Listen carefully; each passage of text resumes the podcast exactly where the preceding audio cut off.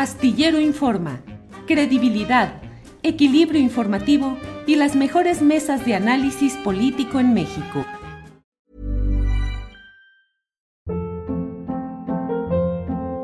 Hold up. What was that? Boring. No flavor. That was as bad as those leftovers you ate all week. Kiki Palmer here, and it's time to say hello to something fresh and guilt-free. Hello Fresh. Jazz up dinner with pecan-crusted chicken or garlic butter shrimp scampi. Now that's music to my mouth. Hello Fresh. Let's get this dinner party started. Discover all the delicious possibilities at hellofresh.com. This is Paige, the co-host of Giggly Squad, and I want to tell you about a company that I've been loving, Olive and June. Olive and June gives you everything that you need for a salon quality manicure in one box. And if you break it down, it really comes out to $2 a manicure, which is absolutely insane. It's also so easy to get salon worthy nails at home with Olive and June. The difference between how your nails used to look when you did them yourself and now with the Manny system is a complete game changer. The best thing about Olive and June too is it's a quick dry, dries in about one minute, lasts for five days, and full coverage in up to one to two coats. Visit oliveandjune.com slash perfect Manny 20 for 20% off your first system. That's oliveandjune.com slash perfect Manny 20 for 20% off your first system them.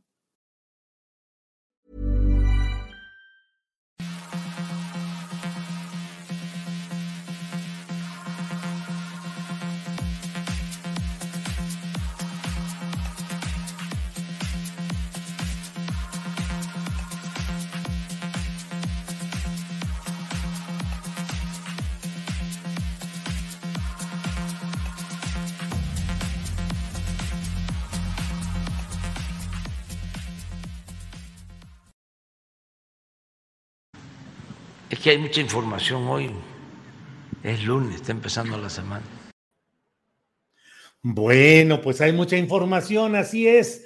Y con ese preámbulo del presidente López Obrador, entramos siendo la una de la tarde. Es la una de la tarde en punto cuando iniciamos aquí en Astillero Informa. Gracias por acompañarnos en este esfuerzo periodístico que le lleva información, análisis, debate de los temas más relevantes del día y de las horas recientes. Desde luego, lo más interesante de este día, pues es el análisis relacionado con lo que ha sucedido en esta jornada electoral dominical, elecciones en seis estados con resultados que son interpretados de manera distinta. Bueno, pues en el propio título de este programa le decimos que, bueno, la oposición festeja su derrota, es decir, una oposición que está eh, celebrando y dando maromas para tratar de decir que haber eh, perdido en cuatro lugares eh, no significa, de seis que estaban en juego, no significa una derrota, pero de todo ello y de muchos otros elementos para el análisis, vamos a hablar en unos segundos con el doctor Lorenzo Meyer. Le adelanto también que el presidente de México ha informado que no irá a la cumbre de las Américas, que en su lugar irá el canciller Marcelo Ebrard, tal como lo había advertido el propio presidente López Obrador, en caso de que la administración Biden no invitara a esa cumbre de las Américas a todos los países del continente, a todos, sin excepción. Y bueno, eso no se ha cumplido y el presidente de México me parece a mí que, en, un, gesto de congruencia eh, simplemente dice, pues tal como estaba dicho, va Marcelo, no va el presidente López Obrador. Pero bueno, mire, mucho bla bla mío y lo importante es que ya está con nosotros el doctor Lorenzo Meyer, a quien saludo con gusto. Lorenzo, buenas tardes. Buenas tardes, muy buenas tardes, Julio. ¿Cómo son ahora estas tardes, Lorenzo? ¿Son buenas? ¿Sí? Sí, sí, yo creo que sí son buenas no, no excelentes, pero buenas. Bueno, eso ya es ganancia, estando las cosas como están, Lorenzo. Lorenzo, ¿cuál es tu primera lectura de lo sucedido ayer? ¿Qué destacas? ¿Qué es lo más positivo? ¿Hay algo negativo? En fin, ¿qué es lo que ves de este domingo electoral, Lorenzo? Bueno, el eh, análisis de lo que se hace en este espacio y en otros similares siempre, siempre tiene que tomar en cuenta que hay una gran cantidad de subjetividad. No eh, claro. lo podemos negar. Además, es imposible. ser objetivos en análisis político, siempre tienen uno sus valores, etcétera. Yo lo eh, enfocaría desde algo, pues, que es mi, mi, eh, mi debilidad, si quieres, o mi punto fuerte, que es la historia. Y veo el proceso de hacer de las elecciones un sistema que legitime, eh, que sea, esté en la base de la legitimidad eh, del sistema político, es decir, de la toma de decisiones. Y la toma de decisiones en política se puede resumir, como lo hizo Harold Laswell, en quién consigue qué, cómo y cuándo. Pero para que esto sea legítimo, en nuestro sistema tiene que tener una base electoral. Ahora, la base electoral fue muy difícil conseguirla. Eh, si las elecciones empiezan en la última etapa de la época colonial, eh, como en 1813, elecciones parciales y que no se pudieron eh, llevar realmente a la práctica como ordenaba la constitución de Cádiz, que era la que nos enmarcaba en ese momento, es por la guerra civil. Pero luego las guerras internas siguieron. Entonces, toda la primera parte del siglo XIX, sí, sí hay elecciones. Recordemos que las elecciones son indirectas. Tú no eliges a tu eh, presidente o a tu gobernador o a ninguno de esos cargos. Eliges a un representante que luego él elegirá. O sea, ya los filtros son muchos. Eh, ya eh, decir que tú eliges a tu representante ya es mucho decir porque son los partidos o los grupos políticos los que ponen al representante y si no te gusta, bueno, pues no eh, lo eliges o te abstienes, o, pero hay muchas distorsiones. Se acabaron luego las elecciones indirectas y son las directas a partir del siglo XX. Pero son elecciones que tienen el problema que ya todos sabemos, que son elecciones sin credibilidad. Son elecciones donde tú ya sabes de antemano quién va a salir eh, como electo.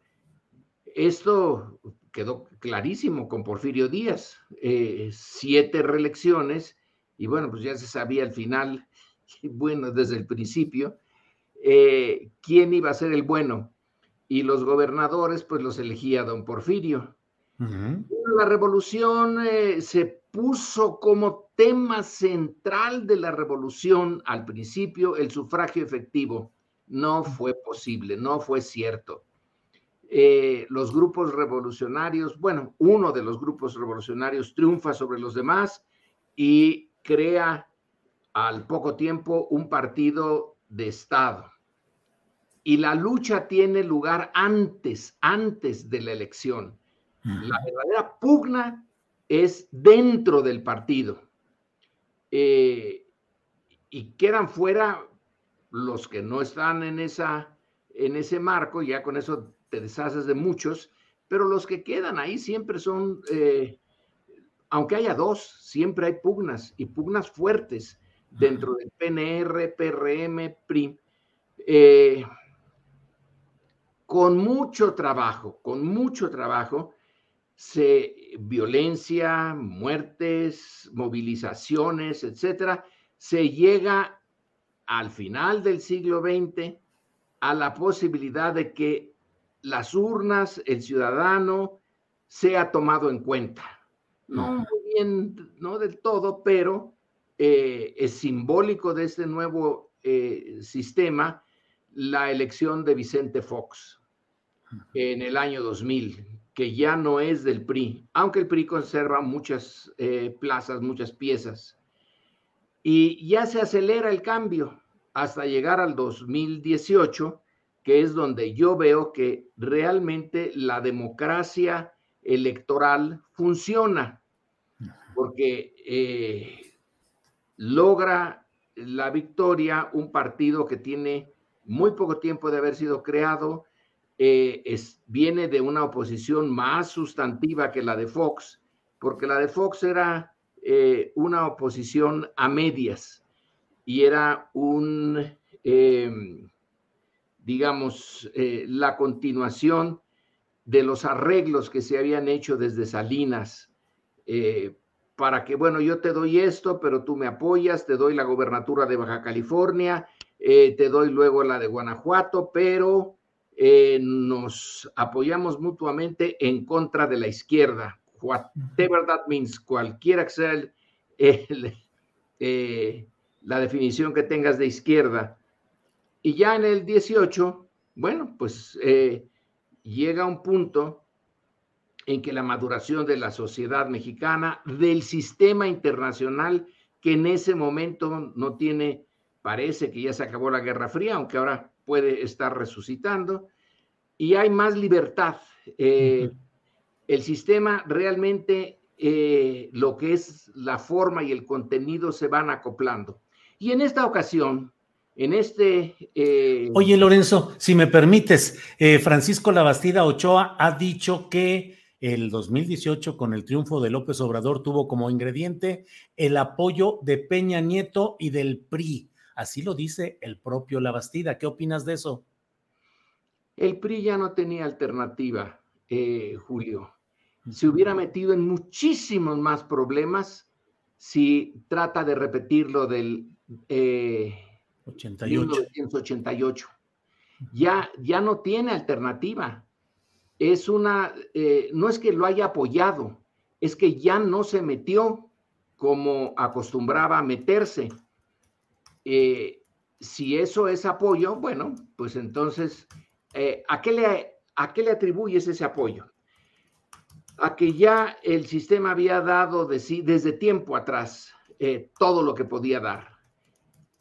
El eh, volver a ganar unas elecciones al estilo de Felipe Calderón o al estilo de Peña Nieto con Monex y mucho de las trampas viejas, ya no era posible porque se está evolucionando cada vez más rápido en la exigencia de darle realidad al voto. Cada vez se hizo más real intentarlo eh, en 2018 eh, o intentarlo ahora es en cierto sentido suicida. Es crear un problema. La, el, los poderes fácticos en México, desde luego que no tienen ningún interés en ver a Andrés Manuel Observador en el gobierno y la continuidad de este en el 24 o con otros candidatos, pero en una línea que puede ser similar. Sin embargo, en un cálculo de costo-beneficio es eh, menos costoso aceptar la legitimidad real de la elección y luego negociar con el que está eh, en la posición de presidente, de gobernador, etcétera. Es más eh, redituable, es aceptar lo inevitable, que decir yo me opongo y ahora truene, llueve o relampaguee, insisto, en eh, obstaculizar esto. Si eso es un arreglo, bueno, eh, entonces el problema está que es definir los arreglos. Eh, que la Bastida lo diga, viniendo de un político de ese sí, del viejo régimen, y que, en fin, fue secretario de gobernación, además de gobernador, y que se sabe todos los tejes manejes del antiguo eh, sistema, puede realmente decir lo que dice Andrés Manuel, que es lo mismo, nada más visto uno en positivo y el otro en negativo. ¿Qué dice Andrés Manuel? Dice, yo le tengo cierto, eh, reconozco de Peña Nieto que no se metió. Y la Bastida dice, yo reconozco que Peña Nieto no se metió y por lo tanto eso significa un arreglo porque debía de haberse metido. Debía de haber seguido como eh, el antiguo sistema. Son dos formas de definir la misma situación. Ah, y ahora lo veo como un avance, por eso decía que sí, buenas tardes, es un avance de un prolongadísimo proceso que lleva ya 200 años y que apenas ahora está logrando que el ciudadano, que el ciudadano aparezca en primer lugar y que luego eh, se presenten las urnas, no todos, pero nunca se han presentado la enorme mayoría, siempre, eh, sobre todo en las eh, estatales, baja un poco la, la presencia en las urnas, pero los que se presentan mm, ahora representan realmente el sentir. Y aquí tenemos, a ver qué te parece a ti esto. Aquí tenemos un ingrediente que no es nuevo, pero que va eh, creciendo en importancia, el de las encuestas. Las encuestas, por un tiempecillo, fueron muy eh, mal vistas, desconfianza. Estas encuestas están cuchareadas, como le eh, decía Andrés Manuel. Y bueno, fue que sí. Pero cuando ya son varias y te presentan un panorama más o menos similar, y tú puedes decir, esta encuestadora parecía ligada al PAN, esta encuestadora parecía ligada a este otro partido, y de todas maneras, todas más o menos coinciden en que iban a ser cuatro estados eh, para el partido en el gobierno y dos estados para la oposición. Y eso sale. Eh, entonces, sí hay un elemento mayor de eh, credibilidad. Y en que existe, pues alienta la participación ciudadana. Claro. Eh, Lorenzo, una de las lecturas inmediatas es que el PRI ya se acabó. El PRI es como los dinosaurios que son extinguidos por la llegada de un meteorito electoral. Ciertamente solo le van a quedar dos eh, gubernaturas, la del Estado de México, la de Coahuila y la otra que es la de Durango, en la cual formalmente el PRI es el partido que propuso a Esteban Villegas. Es decir, podría decirse que en el peor de los casos para el PRI, si el año que entra pierde Estado de México y Coahuila, quedaría un gobernador priista por seis años, priista en coalición, que sería el de Durango. Pero en esencia, Lorenzo, ¿De verdad se está extinguiendo? ¿Se va a extinguir el PRI? Bueno, digamos eh, que su espíritu, pues que no. Ese nos va a quedar con, nosotros. Es el partido autoritario más exitoso de América Latina eh, en el siglo XX, eh, que es cuando empiezan a funcionar realmente los partidos en nuestra sección del continente, porque antes no había partidos. En México no había partidos y en otras partes de América Latina, pues, eh, apenitas. Entonces, en el siglo XX es... Perdón, Lorenzo, ¿el primer partido real en México fue el PNR, el Partido Nacional Revolucionario?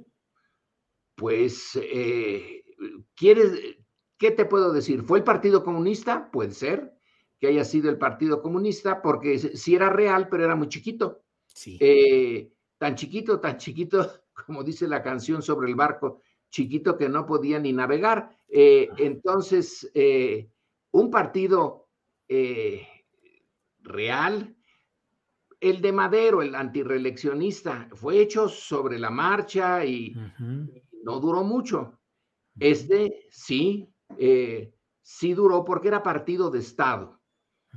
No había una frontera entre el Estado y el partido. Los recursos del Estado los usaba el partido y eh, tiene disciplina, eh, tiene su burocracia, tiene sus corporaciones a partir de 1938. Es un partido de masas, no es un partido de cuadros. Aquí ya está la masa organizada, subordinada, eh, no independiente, la estructura de los sindicatos y de las organizaciones agrarias meten la disciplina, pero sí, sí es un partido. Y lo vuelve más partido la presencia del PAN en 1939, porque allí sí le presenta una alternativa.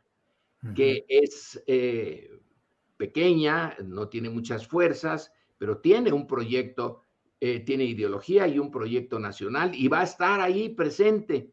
Entonces, sí, yo veo al PNR, PRM, PRI como realmente un tipo de partido, no es un partido democrático, pero vaya. Eh, Te distraje del otro, de la extinción o no del PRI, Lorenzo, disculpa. Ahora, lo de la extinción es que se quedan eh, eh, el, pasado, como dijo un escritor norteamericano que viene del sur norteamericano, donde la historia y la derrota en la guerra civil es importante, dice, el pasado nunca pasa. Es más, no es pasado.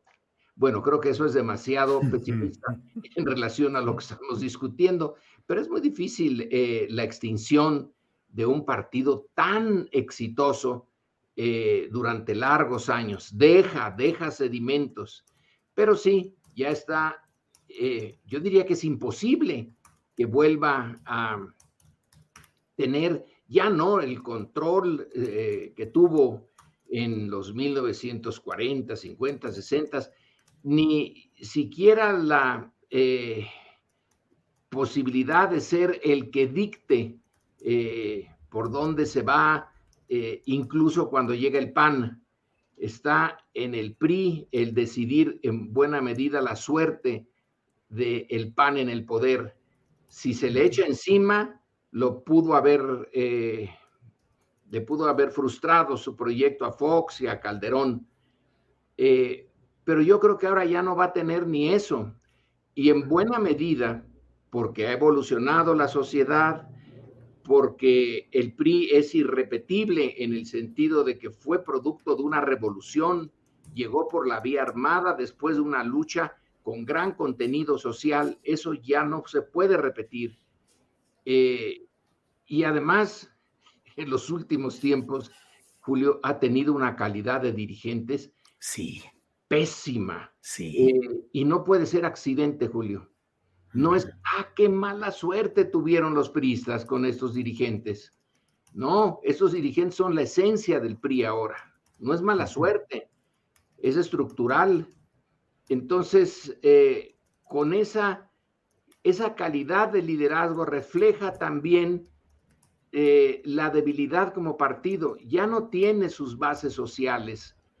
Eh, tiene sí sindicatos, etcétera, pero ya no eh, como antes. Entonces, ¿qué, se, qué queda? si el PRI originalmente es un partido de cuadros, luego es un partido de masas, ahora vuelve a ser un partido de cuadros, un partido relativamente chiquito en donde están los políticos profesionales, pero el ciudadano, la, la parte masiva de la, eh, de la vida política mexicana, pues ya no está. Entonces, eh, no sé, puede tener una vida, pues, eh, precaria, diría yo. Claro. Lorenzo, ahora la otra pregunta ese espíritu, esas prácticas, esa vinculación con el gobierno del PRI se está reconstituyendo ahora en Morena, es decir, Morena es el nuevo PRI. Eso lo he oído eh, decir mucho y creo que también tú lo has dicho eh, en alguna ocasión. Pero como decía yo hace rato, el PRI es irrepetible. No puedes volver a tener un PRI porque vino con la, el apoyo de un ejército, un ejército nuevo, un ejército eh, que había destruido al otro, fue capaz de destruir a un ejército profesional y destruirlo a fondo. No dejó de él más que el recuerdo eh, y que no toleraba ninguna oposición. Eh, hay que preguntárselo a quien, bueno, a Vasconcelos, por ejemplo. Nada de oposicioncitas aquí. Aquí solamente mandamos los generales. Eso es lo que eh, se le dijo a, los vasconcelistas, según Mauricio Magdaleno en, eh, en su libro que es eh, Los Pasos Perdidos o las Palabras Perdidas.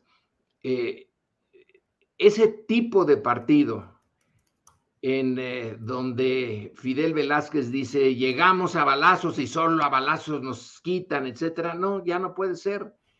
Es cierto que puede ser el partido dominante, que puede, em, espero que no, pero puede ser que en algún momento desvíe recursos hacia del gobierno, hacia el partido, pero ya tiene mucha vigilancia. Hoy por hoy tiene al IFE en contra, está vigilándolo el IFE, pero porque ahí se le va, es un interés creado. Tiene eh, a la prensa en contra. ¿Te imaginas tú al PRI con la prensa en contra en 1950? Pues, no, pues claro que no, ni lo electoral. La prensa ahorita está eh, desatada eh, con esa prensa que tiene dinero, que tiene conexiones con los grupos de poder. Se puede realmente pensar en un PRI que controlaba todo eso, controlaba los gobiernos eh, este, municipales, los estatales, los congresos estatales, el Congreso eh, Federal, los medios de comunicación, la cultura, pues eh, la Secretaría de Cultura era Televisa en, parte. todo eso ya no se puede recrear. Pueden intentar, sí, desafortunadamente sí se puede intentar, em, digamos, darle la vuelta al, marco legal y pedir dinero por aquí, pedir dinero por allá, que no entre en la contabilidad, eh, digo, sacarle recursos al, gobierno, pero ya, eh, como diría Becker sobre las golondrinas, eh, esos partidos o ese partido no volverá. Ya no volverá.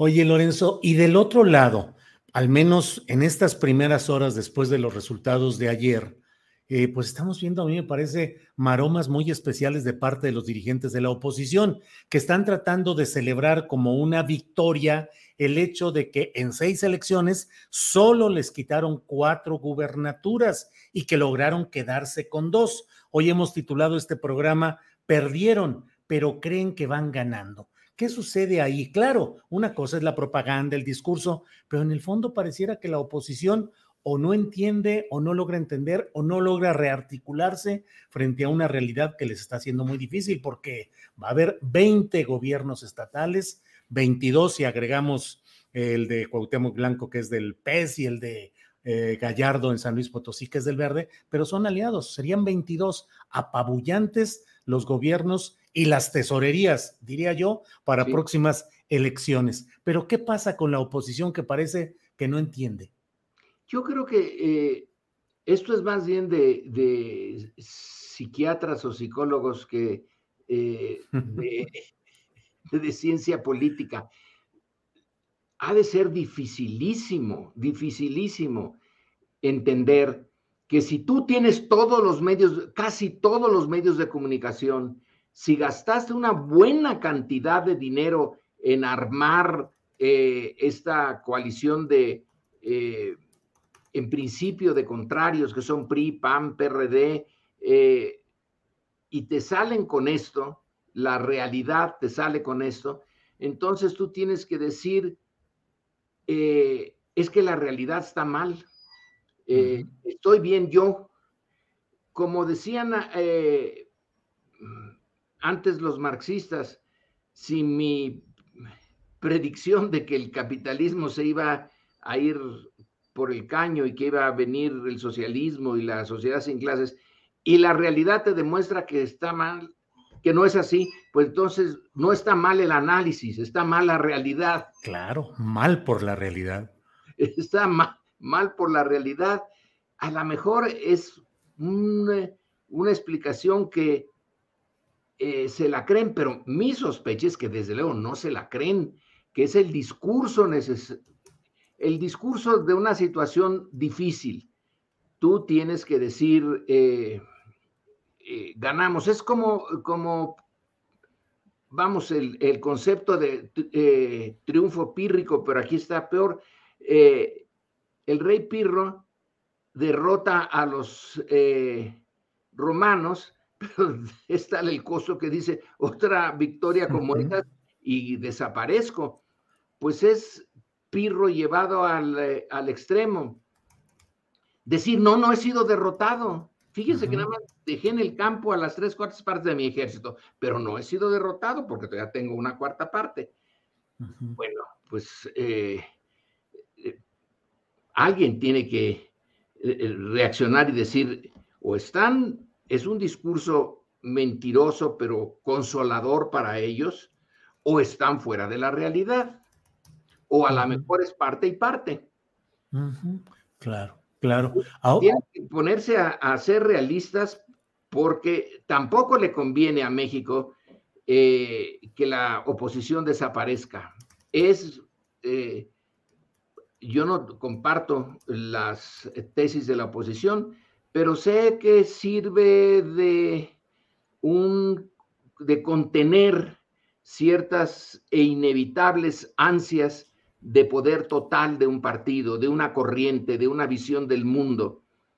Y aunque esta visión del mundo no es dogmática, eh, como era la de la izquierda ortodoxa, que sí son dogmas, esta no tiene realmente muchos dogmas, pero de todas a lo mejor no tiene ni uno, pero eh, es bueno que esté siempre vigilado, tendrá 22 gobernadores, yo algunos de ellos, y tú trabajas mucho esto, yo no lo conozco, algunos gobernadores sí serán de, de el grupo de Morena, pero en realidad vienen de otras realidades y solo Dios sabe cómo vayan a actuar, porque no puedes jurar que si Andrés Manuel eh, está todo el día hablando de la honestidad, de la lucha contra la corrupción, etcétera. Eh, algunos de los que le rodean y entre ellos los gobernadores eh, no han de estar tan convencidos y entonces necesita haber una, eh, una crítica, necesita alguien que le diga, oiga, el fiscal no, no, no, no está a la altura de las necesidades y eh, en, el, eh, en este programa eh, de alimentario, el sistema alimentario mexicano, fíjese que faltan un montón de millones de, pesos. Y a ver, ¿dónde están esos millones de pesos? Dentro del propio estructura del gobierno. Entonces, sí necesitamos eh, a esa oposición. Ahora, la oposición no ha de querer jugar ese papel, ellos lo que quieren es ganar, no andar eh, gastándose sus energías en nada más eh, contener las malas mañas de un gobierno que pueda intentar tener el control de todo lo importante en el sistema político. Pero les guste o no les guste, ese es su papel por ahora. No van a ejercer el poder pero van a poder contener al poder. Y para el ciudadano no está mal el negocio.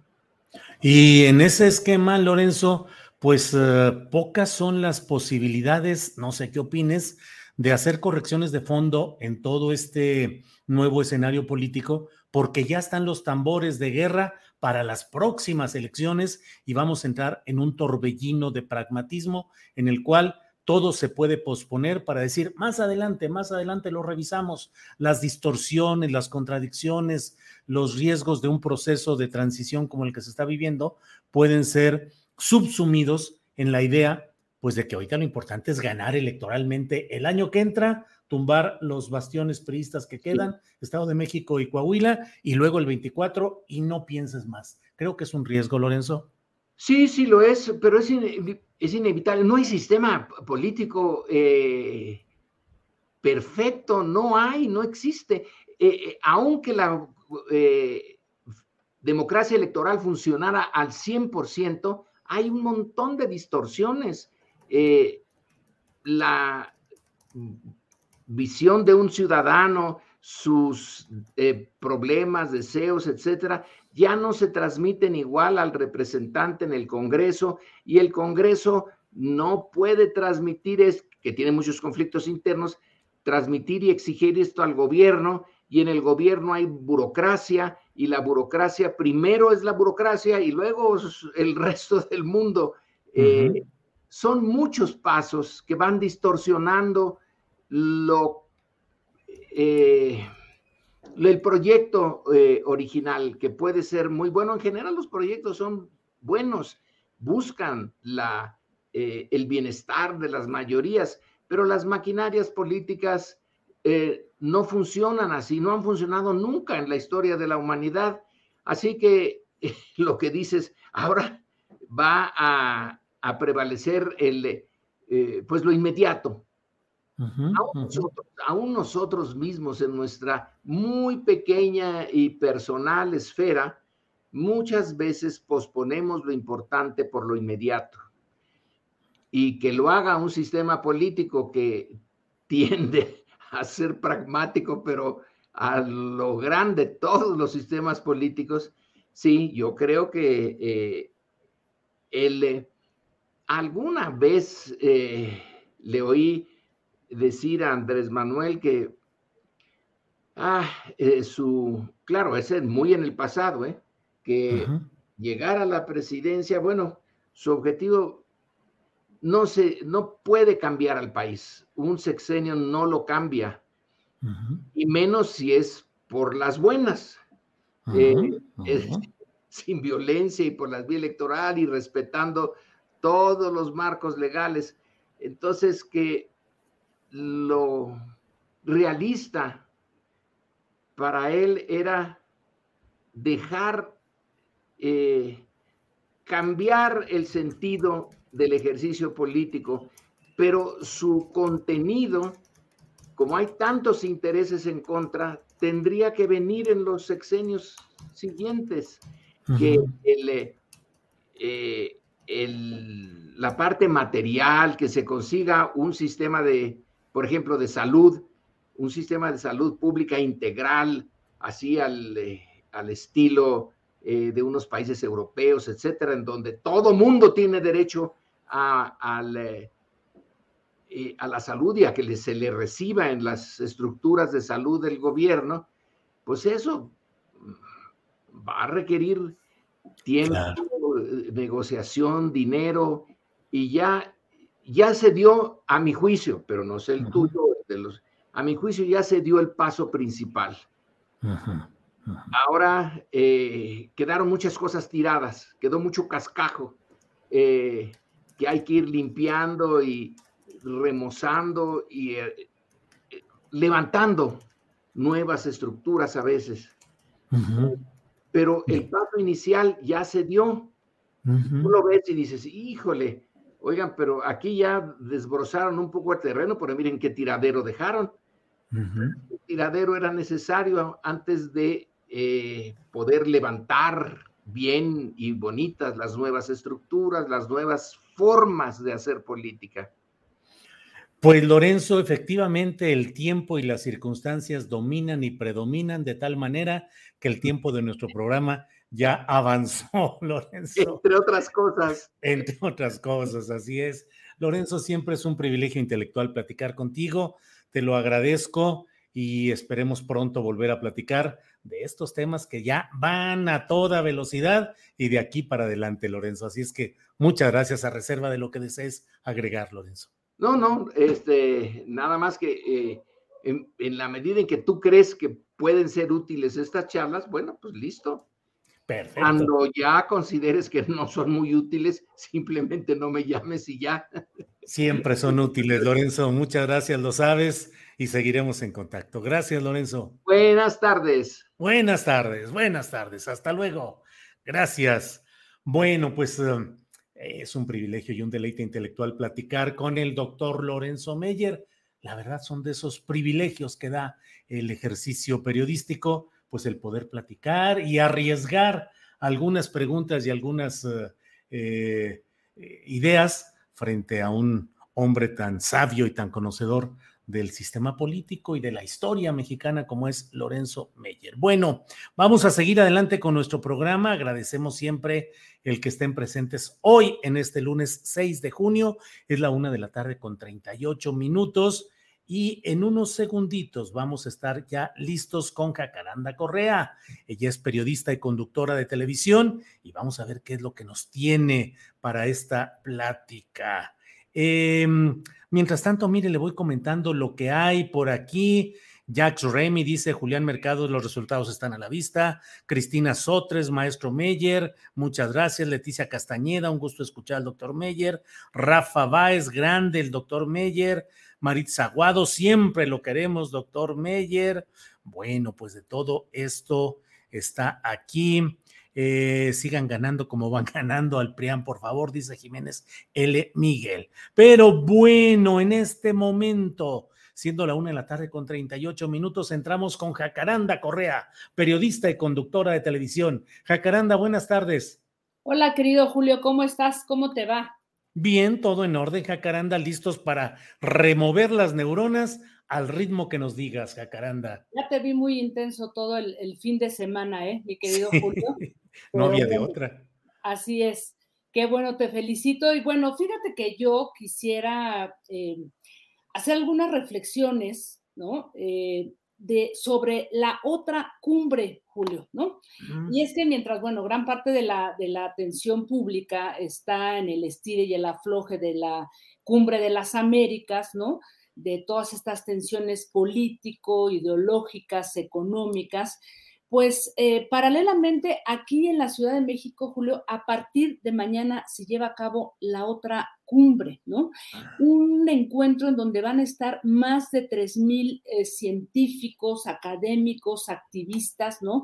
Pensadores de grandísimo nivel, Julio, para discutir concretamente cómo salimos de la desigualdad en América Latina.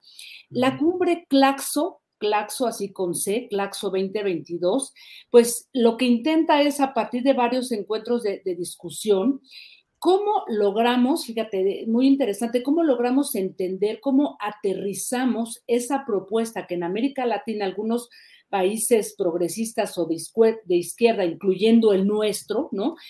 ¿Cómo eh, logramos eh, construir, cómo entendemos eso de estados fuertes, ¿no? Reguladores de actividades eh, estratégicas y cómo le ponemos freno a ese mercado capitalista abusivo que solamente favoreció durante décadas a unos cuantos, ¿no? Ese modelo que algunos han llamado, incluyendo al propio López Obrador, pues esta etapa neoliberal del capitalismo. Entonces, esta otra cumbre, Julio, Claxo 2022, eh, pues trata de, discutir varios temas. Hay áreas estratégicas muy interesantes, ¿no? Como salud, educación, vivienda, del cual yo quiero hacer algunos apuntes, sobre todo el tema de vivienda. Y bueno, temas urgentes en, lo que se considera una de las regiones más desiguales del planeta. Y aquí un breve dato, ¿no? La mitad de los ingresos de América Latina está en manos del 10% de la población. Y aquí, en este continente, Julio, pues han experimentado las, las más agresivas políticas neoliberales. En fin, que uno de los temas que se va a discutir, Julio, y en el que yo participo, tengo el privilegio de, de, estar como moderadora, tiene que ver con la crisis de vivienda, Julio, en todo el país, pero ah. particularmente en las ciudades, ¿no? Em, en México eh, eh, lo, planteo a, rasgos muy generales y esto forma parte de estas mesas que ahora ya les daré los, detalles. De hecho, hice un programa la semana pasada al respecto porque es un tema que particularmente me interesa y en el que no se pone mucha atención. Hubo una crisis de la vivienda ahora, después de la, de la pandemia, ¿no? Eh, mucha gente que no pudo seguir pagando rentas o hipotecas, hubo desalojos, Julio, de los cuales pues no estuvimos muy al tanto. Y a partir de esta crisis, la Coalición Internacional para, para el Hábitat, que es una red mundial que está vinculada con los derechos, con el hábitat y la vivienda, y varios investigadores de la, eh, del Instituto de Investigaciones Sociales de la UNAM, hicieron un mapeo para saber cuántas personas habían perdido su vivienda o habían sido desalojadas. Y lo que encontraron hacía grandes rasgos, Julio, es que uno de cada tres personas que alquilan, por lo menos en la Ciudad de México, eh, perdieron su vivienda, eh, tuvieron que irse fuera de la Ciudad de México o irse a la periferia por pérdida de ingresos. ¿Una de cada tres, Jacaranda? Una de cada tres personas. Es, un, es un dato que a mí me pareció bastante fuerte, ¿no? Eh, personas eh, que no pudieron seguir pagando sus rentas, ¿no? Básicamente porque eso tiene que ver con el inquilinato. Y bueno, pues perdieron también una cantidad de cosas, de servicios, porque pues al bajar su ingreso se fueron a otros lugares donde ya no podían tener ni pagar los mismos servicios, ¿no? Y aquí lo interesante, Julio, es que pues no se echó, eh, no, se implementó nada, por lo menos en el gobierno de esta ciudad y en ninguna otra ciudad del país, ¿no? Para regular esto que vimos, Julio, que en vez de bajar eh, las rentas, Julio, se mantuvieron o en algunos casos subieron. Hay colonias altamente gentrificadas, yo vivo en una de ellas y en la que me he involucrado mucho en estos procesos, en donde eh, subieron las rentas de una manera impresionante y justamente lo que plantean esos investigadores y esta red es que no hubo una intervención directa o una política pública basándose en acuerdos internacionales que existen, porque ya hay países que en plena pandemia como España pusieron reglas claras para regular, por ejemplo, el mercado de las em, de las rentas, ¿no? Y aquí en México hay todo, toda una discusión, hay todo un problema, porque obviamente eh, todo esto también eh, no, tiene que ver con, personas que compran una vivienda y la rentan, sino de estos grandes cárteles inmobiliarios que establecen eh, de alguna manera un piso, ¿no? a nivel de las rentas y que es un poder muy eh, importante, Julio, y que de alguna manera también entra en tensión con legisladores, con el propio gobierno. Entonces, aquí lo importante, y es una de las cosas que se va a discutir, ¿no? Y lo conversaba con, una gran activista que tiene un libro increíble que les recomiendo ampliamente, que se llama El Derecho a la Vivienda, Carla Escofié. Ella dice, creo que en México se ha malentendido, ¿no? Que el Estado no debe de intervenir en la regulación de lo que son, em, digamos, em, temas inquilinarios a nivel de los costos de las rentas, ¿no? ¿Por qué? Porque inmediatamente eh, hay grupos muy poderosos, abogados, eh, inmobiliarias, que dicen que esto es un atentado contra la, contra la propiedad privada un argumento que no es real porque en otros países ya existe este, este digamos, eh, este instrumento que permite regular el mercado de las rentas, ¿no?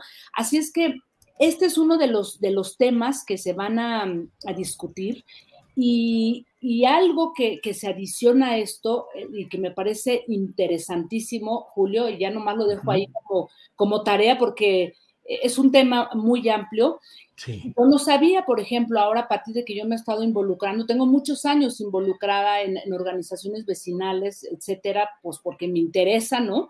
Em, de cómo hay una serie de alternativas que sí pueden discutirse y plantearse para que el Estado, que justamente hoy se discute, para que sea un, para que intervenga, ¿no? En, en este libre mercado que de plan, de pronto, pues, no tiene límites y no ve por los más desfavorecidos, sino por el interés de unos cuantos, ¿cómo es posible que el Estado, por ejemplo, pudiera intervenir justamente eh, para definir lo que es el derecho a la vivienda y no confundir esto con la propiedad privada. El derecho a la vivienda pasa por un montón de cosas, alquiler de vivienda social, vivienda en propiedad, eh, apoyo a la producción social del hábitat, que sí está haciendo este, este gobierno, y una serie de cosas, por ejemplo, las cooperativas de vivienda, que ese es un tema del cual hablaremos después, que está en la Constitución y que no se ha trabajado mucho en México porque el Estado piensa que solamente dando créditos a partir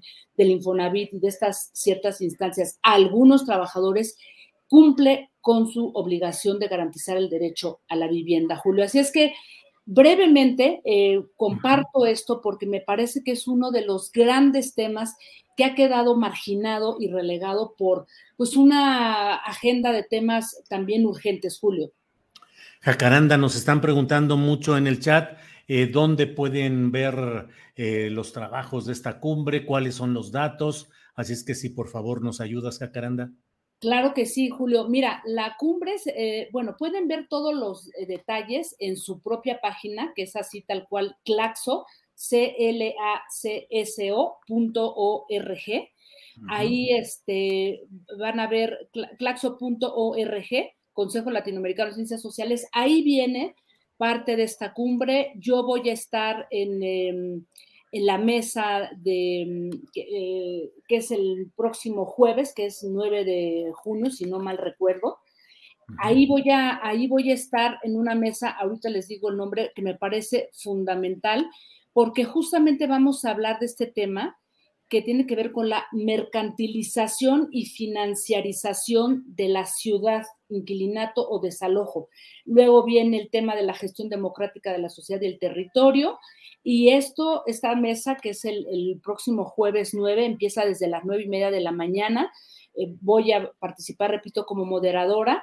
Y ahí, bueno, vienen, eh, ese es uno de los temas, pero vienen muchas otras cosas, vienen pensadoras como Rita Segato, Boaventura de Sousa Santos, ah. Saskia Sekien, o sea, eh, pensadores críticos de un gran nivel que están, por lo que yo creo que está este gobierno, el de la ciudad y el gobierno federal, así es que hay que entrarle, ¿no? En cómo el Estado realmente se involucra en temas estratégicos como el de la vivienda. Así es que, eh, pues Julio, ahí están los datos y de verdad no se pierdan este, este evento que sin duda plantearía muchas preguntas. ¿De cuándo a cuándo, Jacaranda? A partir de mañana eh, y hasta el viernes, Julio.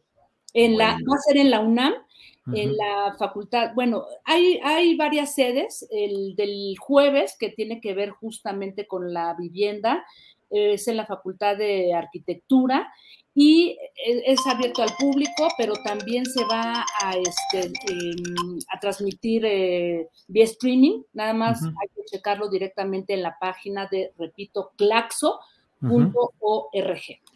Jacaranda, pues muchas gracias por informarnos de esta otra cumbre una otra cumbre de intelectualidad con una visión de conciencia social y de los problemas populares atendidos o desatendidos en diferentes instancias y creo que es una muy buena aproximación que nos ayudas a tener a todos estos datos. Así es que estaremos atentos, Jacaranda, y bueno, pues gracias como siempre por no solo remover las neuronas, sino ayudarnos a buscar eh, otros removedores de neuronas en otros lugares, como es este, esta página y esta reunión, congreso de Claxo. y vaya que pues vienen removedores de, neuronas, ¿eh, Julio, de verdad, o sea, pensadores de, altísimo nivel, yo lo recomiendo ampliamente porque pues tiene que ver con, eh, o sea, estos temas que están en discusión en toda América Latina, los gobiernos progresistas o de izquierda, ¿no? Incluyendo el nuestro, Así es que pues hay que entrarle a los temas eh, de fondo que luego se quedan por ahí perdidos, Julio.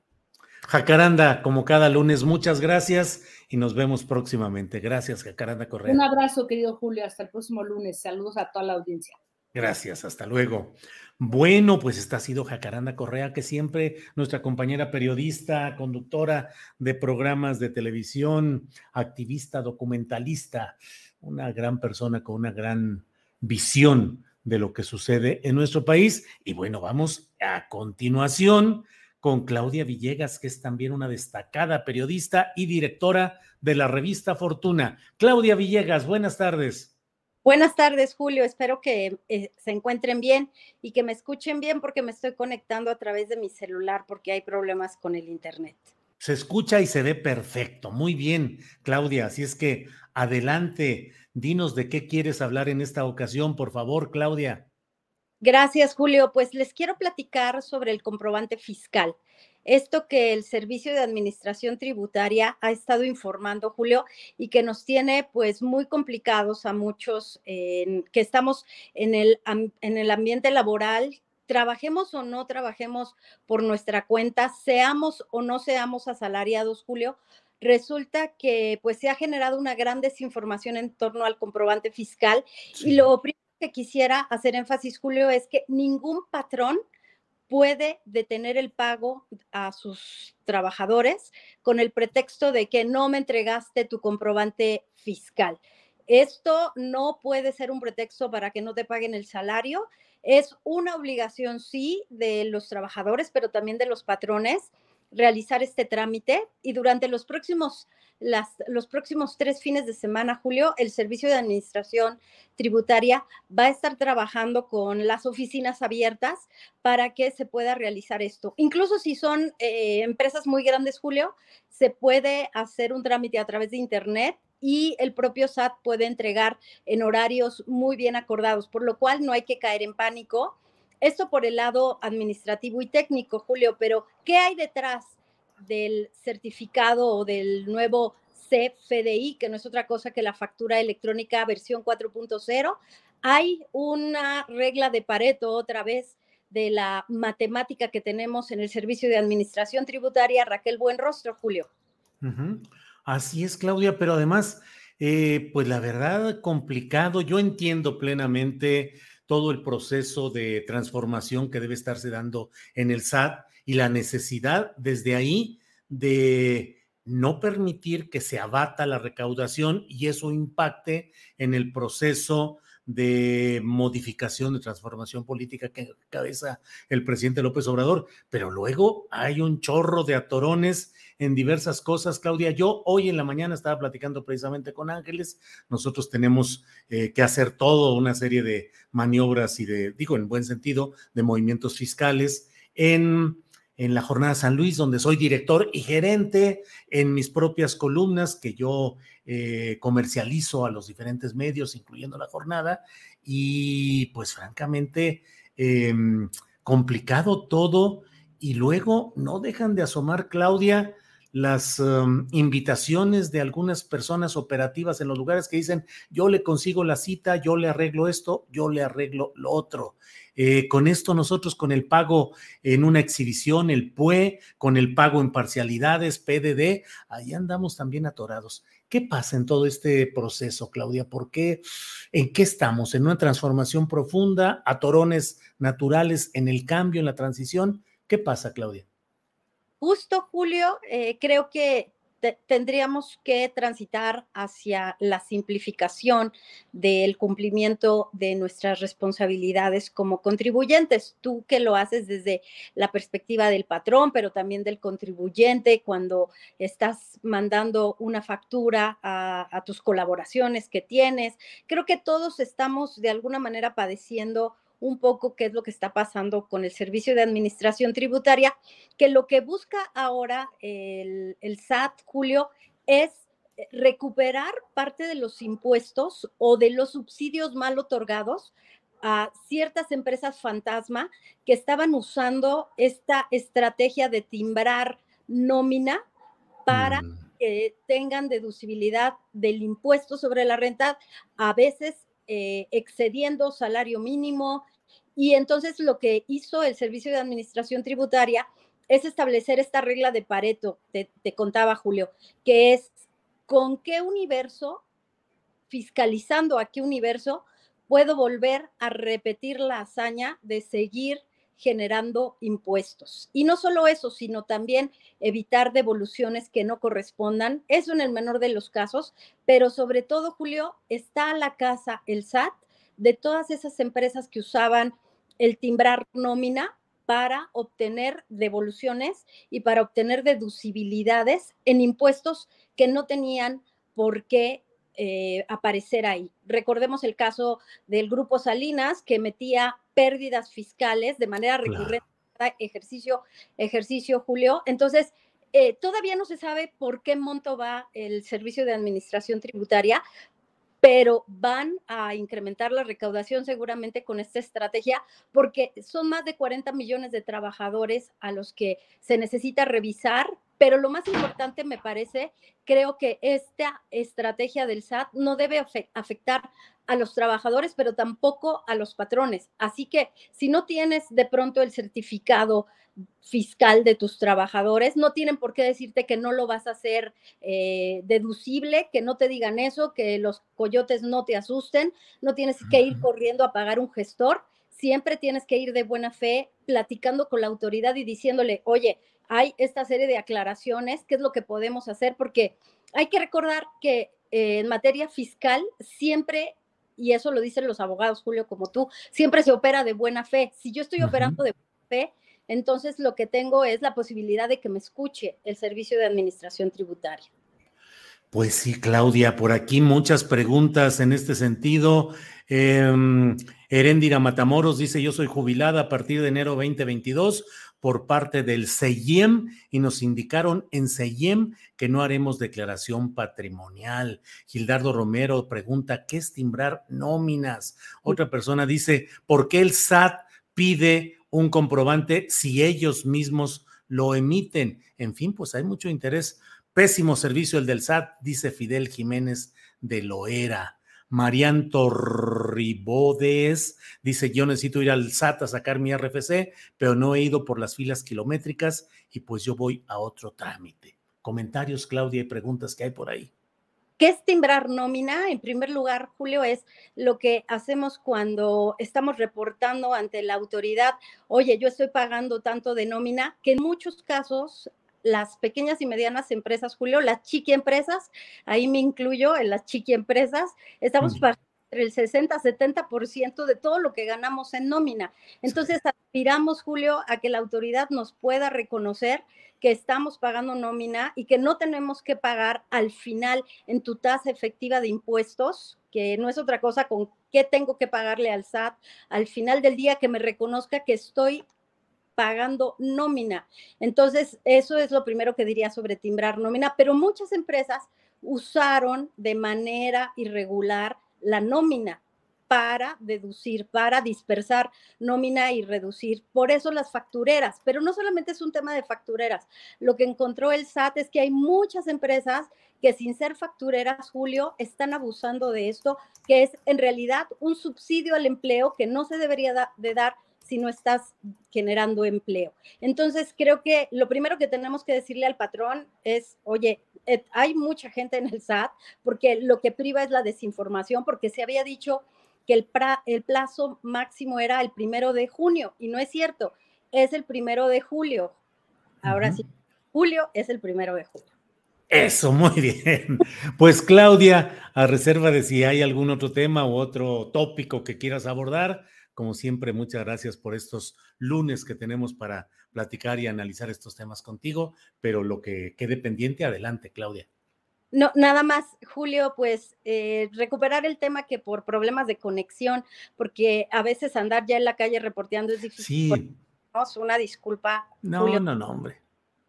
Eh, pues nada más decir que el superpeso sigue ganando terreno frente al dólar.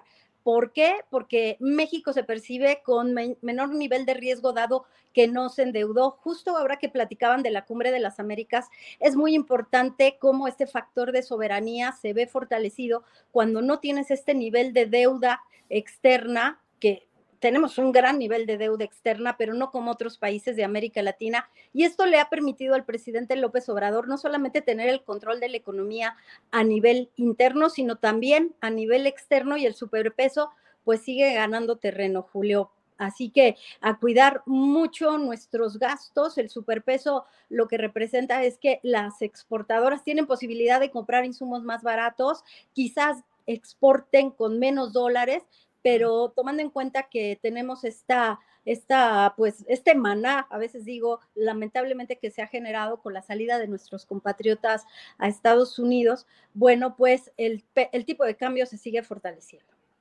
Bueno, pues eh, Claudia, como siempre, muchas gracias y nos vemos el próximo lunes o antes, si es necesario. Claudia, muchas gracias. Siempre atenta, Julio, un abrazo a todos y suerte en el SAT. Fíjense, si se van a formar, pregunten si esa es la fila para su cita, porque te formas y pues ya se te pasó la hora de la cita. Sí, sí, sí, así es, así es. Claudia, muchas gracias como siempre y nos vemos pronto. Gracias, Claudia. Gracias, Julio. Un abrazo a todos. Hasta luego. Bueno, pues en este lunes en el que tenemos intervenciones extraordinarias de nuestras compañeras periodistas, eh, llega con nosotros otro tema que es relevante y primero voy a mandar este video y luego platicaré con Eliana Gillette, periodista independiente. Por favor, Andrés. La tristeza porque ya habíamos puesto fotos de nuestros desaparecidos y el ver esto es como si no quisieran que nos acercáramos, ¿no? Como si no quisieran que fuera un lugar para los desaparecidos.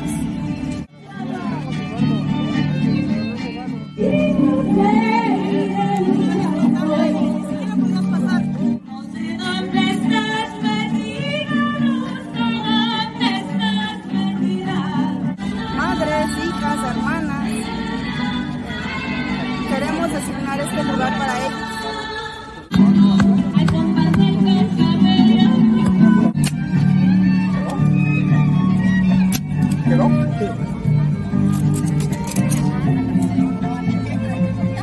Estuvo un poco tensa, no me dejaban pasar, pero pues aquí estamos. Eh, ojalá sí entiendan que los desaparecidos son visibles para toda la ciudad. ¿Dejamos esto del colectivo o...? No, quítala, este, Rosa, por favor. Oye, este árbol será el guardián de nuestros desaparecidos.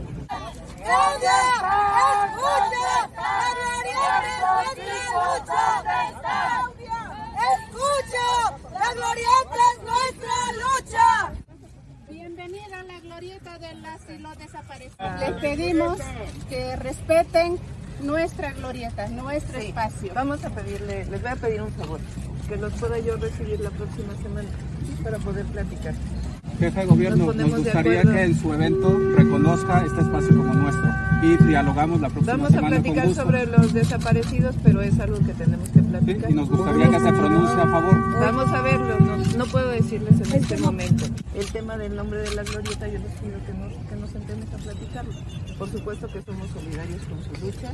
Este Siempre es el lo hemos momento. sido. Este es el momento, estamos momento. aquí, este es el momento Sí, para que usted respete Yo esta, esta sé. decisión nuestra Sí, también. pero es una decisión de la ciudad. no Y de solamente- las familias que tenemos. Pero es una decisión de la ciudad. Estamos con ustedes. ¿Dónde están? ¿Dónde están? Nuestros hijos, ¿dónde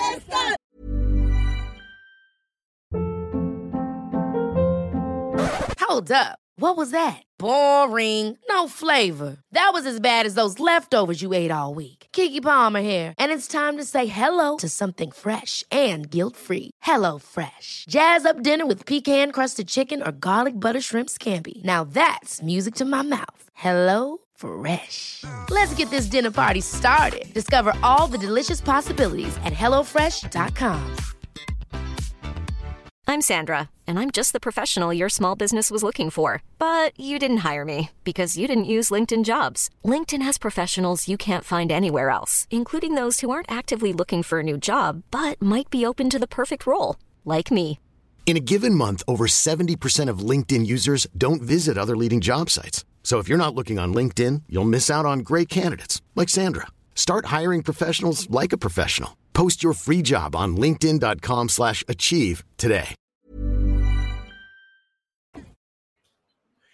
Bueno, pues eso, eso ha sucedido. Eliana Gillette está con nosotros. Ella es periodista independiente y autora de este video y de esta cobertura periodística. Eliana, buenas tardes. Buenas tardes, Julio. ¿Cómo estás? Un saludo para ti y para la audiencia. Gracias, Eliana. Eliana, ¿qué sucedió? ¿Qué es exactamente? Vimos, pues, se deduce de las imágenes y el diálogo, pero danos, por favor, como luego decimos, danos la nota, por favor, Eliana. Bueno, como habrán visto, efectivamente la jefa de gobierno Claudia Sheinbaum se acercó en este acto a las familias, pero para que eso sucediera, las familias tuvieron que irrumpir en el acto. Pero tuvieron que saltar primero la valla policial y luego tener estas fricciones con, con un montón de funcionarios de gobierno que intentaron luego impedir que ellos accedieran directamente hasta la huehuete, cosa que no pudieron hacer. Y eh, esa actitud fue la que forzó este diálogo público, eh, en el que, bueno, fue ampliamente documentado por la prensa, que ha sido un tema comentado desde ayer, incluso en una jornada electoral, o sea que creo que ha ganado una buena, una buena repercusión este tema. Eh, como sabrán, es la- el tema de la glorieta lleva ya cerca de un mes, eh, fue, fue tomada por primera vez el 8 de abril, unos días antes de la celebración del, del Día de la Madre. de la Marcha de la Dignidad. Eh, entre tanto, el gobierno ha dado algunas largas, ha habido algunos intentos de que el monumento que las madres quieren eh, establecer allí en la glorieta de las y los desaparecidos, como le han mencionado, como le insistían a la jefa de gobierno que mencionara en su discurso. Eh, originalmente, por parte del, subsecretario que también estaba allí, Martí Batres, le llegó la propuesta de que sea trasladado a la Estela de Luz, algo que rechazaron porque entienden, sobre todo, bueno, que es eh, un, eh, monumento hecho en el, en el, sexenio de Felipe Calderón, como recordarán todos, pero a su vez que necesitan que sea algo específico con respecto a la desaparición, que también es, es, un, es una crisis específica, que además eh, son, son crímenes de lesa humanidad en los que todavía México tiene, tiene mucho, mucho por, por responder. en el análisis periodístico podría decirse que, el, que el, el discurso de la jefa de gobierno sí tuvo un tono claramente de campaña, eh, obviamente se mostró abierta, les ofreció una reunión privada para esta semana que las familias esperan que se concrete, eh, pero eh, no se entendía hasta, creo yo, hasta ayer que pudimos oír su discurso, por qué esta negativa. Digamos, ya existen otros nueve antimonumentos en la zona sobre reforma en el centro histórico. Y aunque originalmente podíamos pensar de que era una cuestión del, entorno, de que estar clavado, rodeado de la bolsa de valores mexicana, lo que implica eso eh, también es importante, la presión que tiene esta zona, pero sobre todo creo que lo interesante o lo que, o lo que eh, conversábamos un poco también ayer es que la insistencia del, del, discurso de la jefa de gobierno fue hablar de que, estos son, que las desapariciones son casos del pasado eh, y fue algo que, que, las familias incluso intentaron gritarle, ¿no? La desaparición es una cuestión del presente. Y, creo que en este sentido ha sido el, el, mayor punto de, discusión con la jefa de gobierno en, la jornada de ayer de, esto que se ha visto. Pues sí, Eliana, realmente eh, sí es uh, eh, necesario que haya pues una solidaridad plena de la jefa del gobierno capitalino, que se atiendan las demandas y las exigencias de los familiares desaparecidos. Y como dices, Eliana, pues hay ya nueve antimonumentos en, en el curso del Paseo de la Reforma, de tal manera que pues resulta muy peculiar todo esto, pero pues estaremos atentos. ¿Y qué más hay? Eh, ¿Se programó ya esa reunión, Eliana?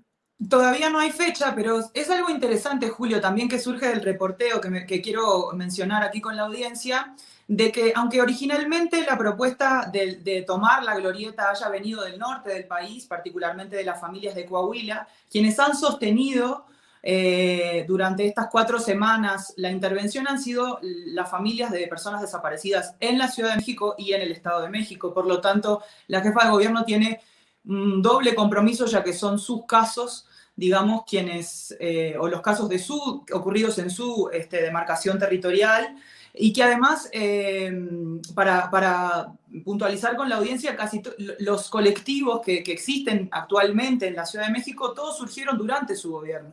El primero, el primero de ellos es hasta encontrarles, que, que ha venido eh, transitando a la par, surgido de manera autogestiva a, través de, un, llamado que hicieron las familias en diciembre de 2018, nomás había asumido la doctora Sheinbaum, o los colectivos que vinieron después, Una Luz en el Camino, Uniendo Esperanzas del Estado de México, que han eh, intentado y que creo que ellos también eh, celebraban ayer un poco este, este pequeño triunfo de tener esa visibilidad sobre todo porque mm, han sido los colectivos que han impulsado, y este me parece que también podría ser un tema que charlemos más adelante, las búsquedas de enterramientos clandestinos en la capital mexicana. Durante el último año se han venido haciendo brigadas de búsqueda, se han hecho búsquedas en el Ajusco, se han hecho búsquedas en las barrancas del Álvaro Obregón y más recientemente en, en el Cerro del Guerrero, muy cerca del Metro Indios Verdes, donde ha habido resultados positivos de restos uh óseos humanos hallados allí por las familias.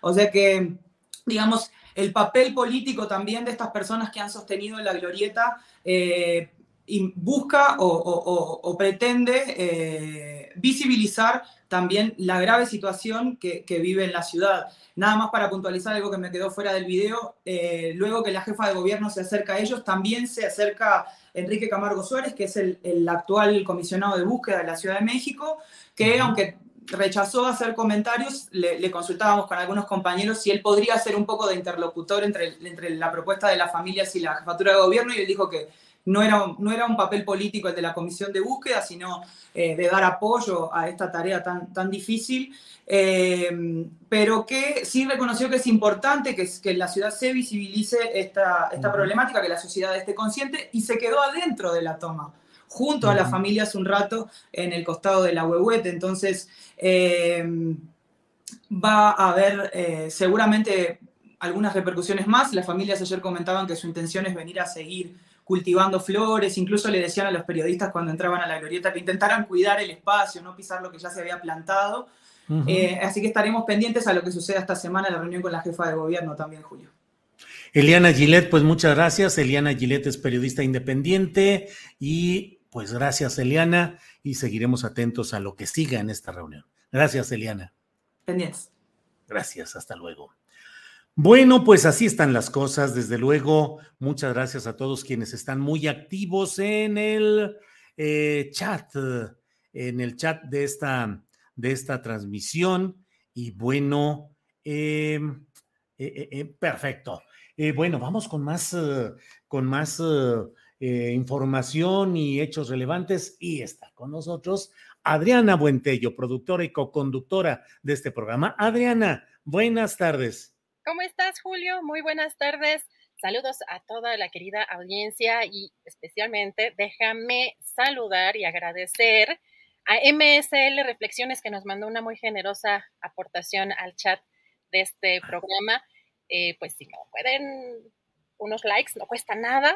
Así que échenle los likes y ya estamos, Julio, listos para mencionar algo importante que pues también después de las elecciones ha causado y ha simbrado es parte de la política exterior, particularmente todo este ruido que ha causado la asistencia o no asistencia del presidente Andrés Manuel López Obrador a esta cumbre de las Américas, que se ve todavía un panorama eh, complicado en términos de las relaciones diplomáticas. Voy a pedirle a Andrés si nos pone antes de escuchar lo que hoy dijo el presidente, porque vimos este fin de semana esto que nos está poniendo Andrés en pantalla. Híjole, Julio, no sé cómo veas esta este tweet, ahorita vamos a poner este, el tweet que tú pusiste porque también es muy importante eh, mencionar eh, esta opinión que tú pusiste en las redes sociales, pero está apelando aquí Ken Salazar, el embajador de Estados Unidos en México, a la Virgen de Guadalupe, se, em, encomendó a la Virgen de Guadalupe para que el presidente accediera a asistir personalmente a esta cumbre. ¿Cómo ¿Ves esta, este impactante, si no es que, pues una falta de respeto para el pueblo mexicano, sobre todo para el pueblo, el, gran porcentaje de mexicanos que son católicos, que se utilice de esta manera eh, politizando así esta, esta situación. Julio, vamos a ver el tuit que tú, que tú pusiste. Es sí, que ahí digo, es insensato y ofensivo que este virtual prefecto gringo, Ken Salazar, use el símbolo religioso de mayor respeto en México para hacer politiquería. Y es que, mm, Adriana, realmente a mí me, me inquieta, me preocupa, repelo toda esta actividad pública que realiza el embajador eh, Ken Salazar de Estados Unidos utilizando cuanto puede para tratar de favorecer sus proyectos políticos, que está bien, él es el embajador, representa los intereses de Estados Unidos, pero utilizar, recurrir, él es católico, es eh, de origen español, su familia, o sea, el Salazar es español y no tiene nada que ver con México, él es eh, de, de un origen de familia española que llegó directamente a Estados Unidos ya hace mucho, mucho tiempo atrás. Entonces, está bien, es su fe, tiene derecho es católico, si es guadalupano, pues muy bien, perfecto, pero utilizarlo públicamente como para tratar de hacer una especie de judo, de forzar las cosas y decir, pues ojalá y el presidente de México también vaya, que nuestros líderes sean capaces de construir, bla, bla, bla, es una utilización politiquera. Hubo unas reacciones inmediatas, terribles, masivas, ofensivas Adriana, por este tuit que coloqué diciéndome que cómo es posible que Claudia Sheinbaum también utilizó una falda en la que se ve la imagen de la Virgen de Guadalupe. Y yo digo, bueno, pues critiquémosla también si ese fuera el caso. Pero yo no vi que Claudia publicara por sí misma ese tuit. Creo que fue una fotografía que le tomaron y la publicaron. Pero en todo caso, son mexicanos que están haciendo una actividad eh, cotidiana y que pueden, dicen, es que es judía ella, no sé si lo sea, pero pues digo, se ha acuñado incluso en México ese, esa ese término antitético de decir soy ateo guadalupano, porque hay muchos que son ateos y al mismo tiempo reconocen la fuerza de la fe guadalupana. Y luego otros diciendo, sí, pero el presidente de la República con frecuencia hace alusiones religiosas, que yo he criticado permanentemente ese uso del fraseo y de la simbología religiosa también en cualquier escenario político en México. En fin, pues mucho ruido, Adriana. Pero aquí, por ejemplo, Julio, el análisis también me parece importante, eh, donde, o sea, está utilizando estos recursos de la derecha, de la ultraderecha, para incidir en políticas, en el caso de México, porque qué personajes pues están detrás de este tipo de símbolos religiosos, en este caso el propio embajador. Hay, hay también un tuit que me parece importante, eh, pues un poco por la doble moral también, pero de Ricardo Anaya, el ex candidato presidencial del Partido Acción Nacional, donde dice que el presidente debe acudir a esta cumbre de las Américas porque es lo que le conviene a México. Es demencial, dice, meter a México en un pleito con Estados Unidos por defender a tres dictadores que persiguen a sus opositores, Maduro, Díaz Canel y Ortega. Dime con quién andas y te diré quién eres. Y les puse también la selección porque está, no les puse tampoco el video, pero dice que el presidente menciona, eh, pues, o está tomando esta decisión porque se siente cómodo en una democracia. Entonces, ¿estamos en una dictadura, como dicen en una parte de la oposición, o si estamos en una democracia? Pues yo digo también que se pongan un poco de acuerdo en, en ese sentido. Pero hoy, Julio, el presidente ya confirmó lo que ya sabíamos que no va a asistir a esta cumbre que se va a llevar a cabo el 6 a 10 de junio en Los Ángeles, eh, que tiene como objetivo fortalecer relaciones en el continente. Y escuchamos lo que dijo el presidente López Obrador, porque también ya confirmó que va a ir Marcelo Ebrard. Vamos a escuchar. Ya poder informarle al pueblo de México que no voy a asistir a la cumbre. Va en mi representación y en la del gobierno Marcelo Ebrat. Y no voy a la cumbre porque no se invita a todos los países de América. Y no puede haber cumbre de las Américas si no participan todos los países del continente americano. O puede haber, pero nosotros consideramos que es seguir con la vieja política de intervencionismo, de falta de respeto a las naciones y a sus pueblos.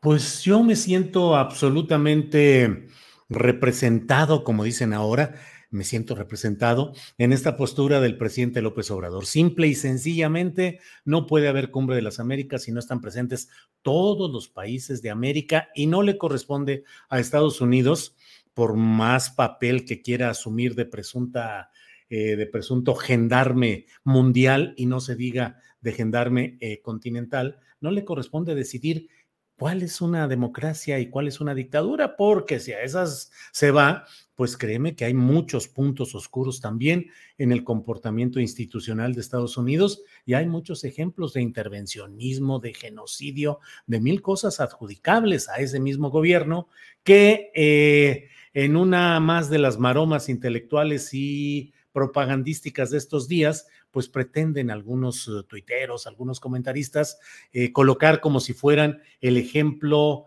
diamantino de la democracia. Y entonces, bueno, no, ni Joe Biden ni Estados Unidos tienen ninguna facultad para decidir qué país de América no va a una presunta cumbre de las Américas. Y la verdad, me hubiera sentido, me hubiera sentido muy decepcionado si el presidente de México hubiera ido a esa cumbre, porque no solo porque lo había dicho y advertido con toda oportunidad, sino porque además Estados Unidos dice que de los países a los que no invita a sus gobiernos, va a invitar representantes de la sociedad civil, como si esto constituyera entonces que invitar a los opositores o adversarios de ciertos gobiernos sea facultad política de ese mismo gobierno de Estados Unidos. Pero imagínate, invitar a Claudio X González de otros países, pues sí, por ejemplo, ¿no? Claro, también, pero fíjate claro. que aquí también me llama la atención porque es como Estados Unidos el gran cadenero. Y aquí yo creo que podemos discutir, y claro que hay dictaduras en América Latina, pero, por ejemplo, está invitado El Salvador. No me digan que Nayib Bukele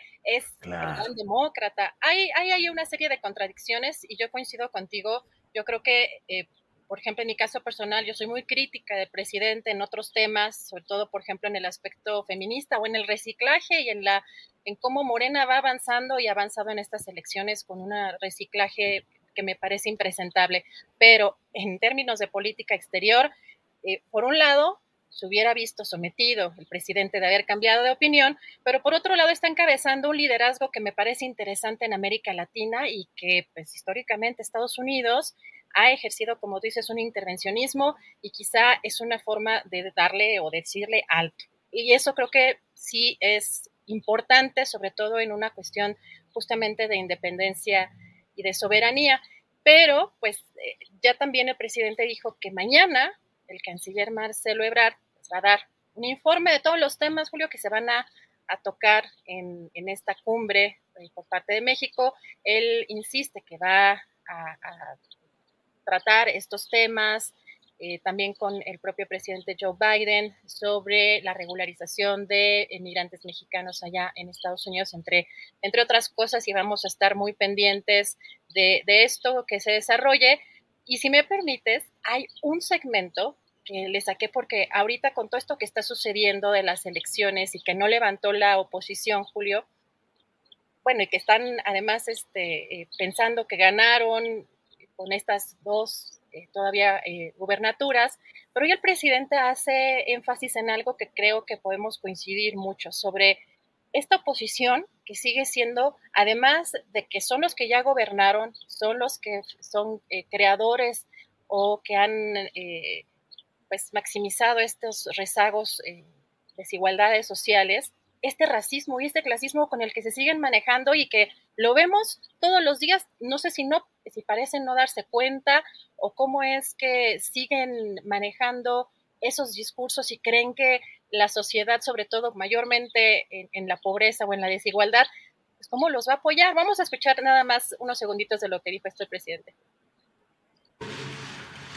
Deben de hacer una revisión de su estrategia les afecta mucho, se los digo de manera sincera, su clasismo, su racismo. Es que desprecian al pueblo. Pues sí, Adriana, pues sí, es que realmente parece increíble que las oposiciones no se den cuenta de lo que están generando con este discurso de estridencia, en el cual si uno no conociera la realidad política y social de México, diría, hombre, México está al borde del abismo, o sea, la gente está irritadísima contra una virtual dictadura, un autoritarismo absoluto que está aplastando al pueblo de México, que está ansioso de libertad. Ese es el discurso y la realidad no es así y la realidad les está pegando en la cara, les está demostrando lo que realmente sucede. Y sin embargo, bueno, caray, Adriana, hoy hubo comentarios, hubo uno hoy de, de Alito Moreno donde dice algo así que, que tuvimos un triunfo esplendoroso frente a Morena, fue un dardo al corazón político del autoritarismo. Dices, a ver, espérate, de seis elecciones perdiste cuatro, de ellas dos quedaron pues una Aguascalientes, que es un terreno de un gran conservadurismo político histórico, y la otra en, en uh, Durango, donde pues también eh, operó ahí el gobierno estatal panista de Rosa Saiz Puro, y bueno, pero ¿cómo se puede intentar tratar de cambiar la realidad y decir no, pues disculpa la frase, pero no se me ocurre, la palabra no se me ocurre otra, Adriana, no me madreaste porque nomás te llevaste cuatro de seis gubernaturas que estaban en juego, que yo tenía, pero que te llevas cuatro, pero yo soy el que gané. Pues cómo, Adriana.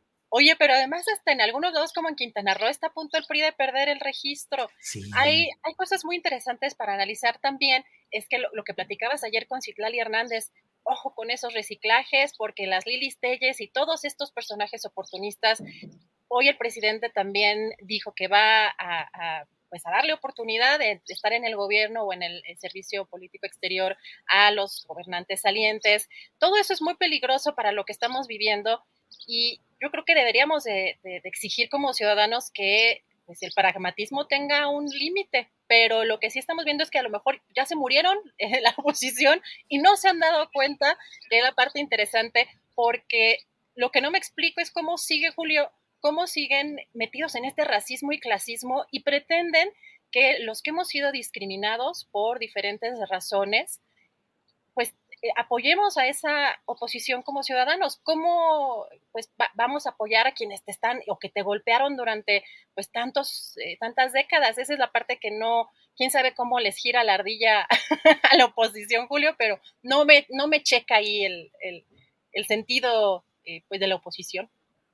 Adriana, ya ves por andar propiciando que yo diga aquí palabras altisonantes o malsonantes. Ya nos desmonetizaron, tal vez porque dije, ya nos madreaste. Fíjate nada más. No, no, no, quién sabe cuál habrá sido el criterio, pero bueno, ya nos desmonetizaron para, para variar. Pero bueno, Adriana, pues sí resulta realmente muy, muy complicado, ya lo decía. Bueno, y les, les invito, les invitamos a que vean el programa que hicimos anoche, un gran programa que organizó, coordinó, produjo Adriana, esa es la mera neta, ella se la rifó como siempre y sacó adelante eh, todo el, un programa en el cual al final tuvimos un cierre muy interesante eh, porque Adriana dijo, oye, y si buscamos a Citlali, adelante, búscalo Adriana, y la consiguió, y hubo un cierre muy interesante de reflexión en un programa que tuvimos con eh, Arturo Cano y con Guadalupe Correa Cabrera. Lo puede ver usted alojado en Facebook, en YouTube, programa muy interesante, y la entrevista con Citlali,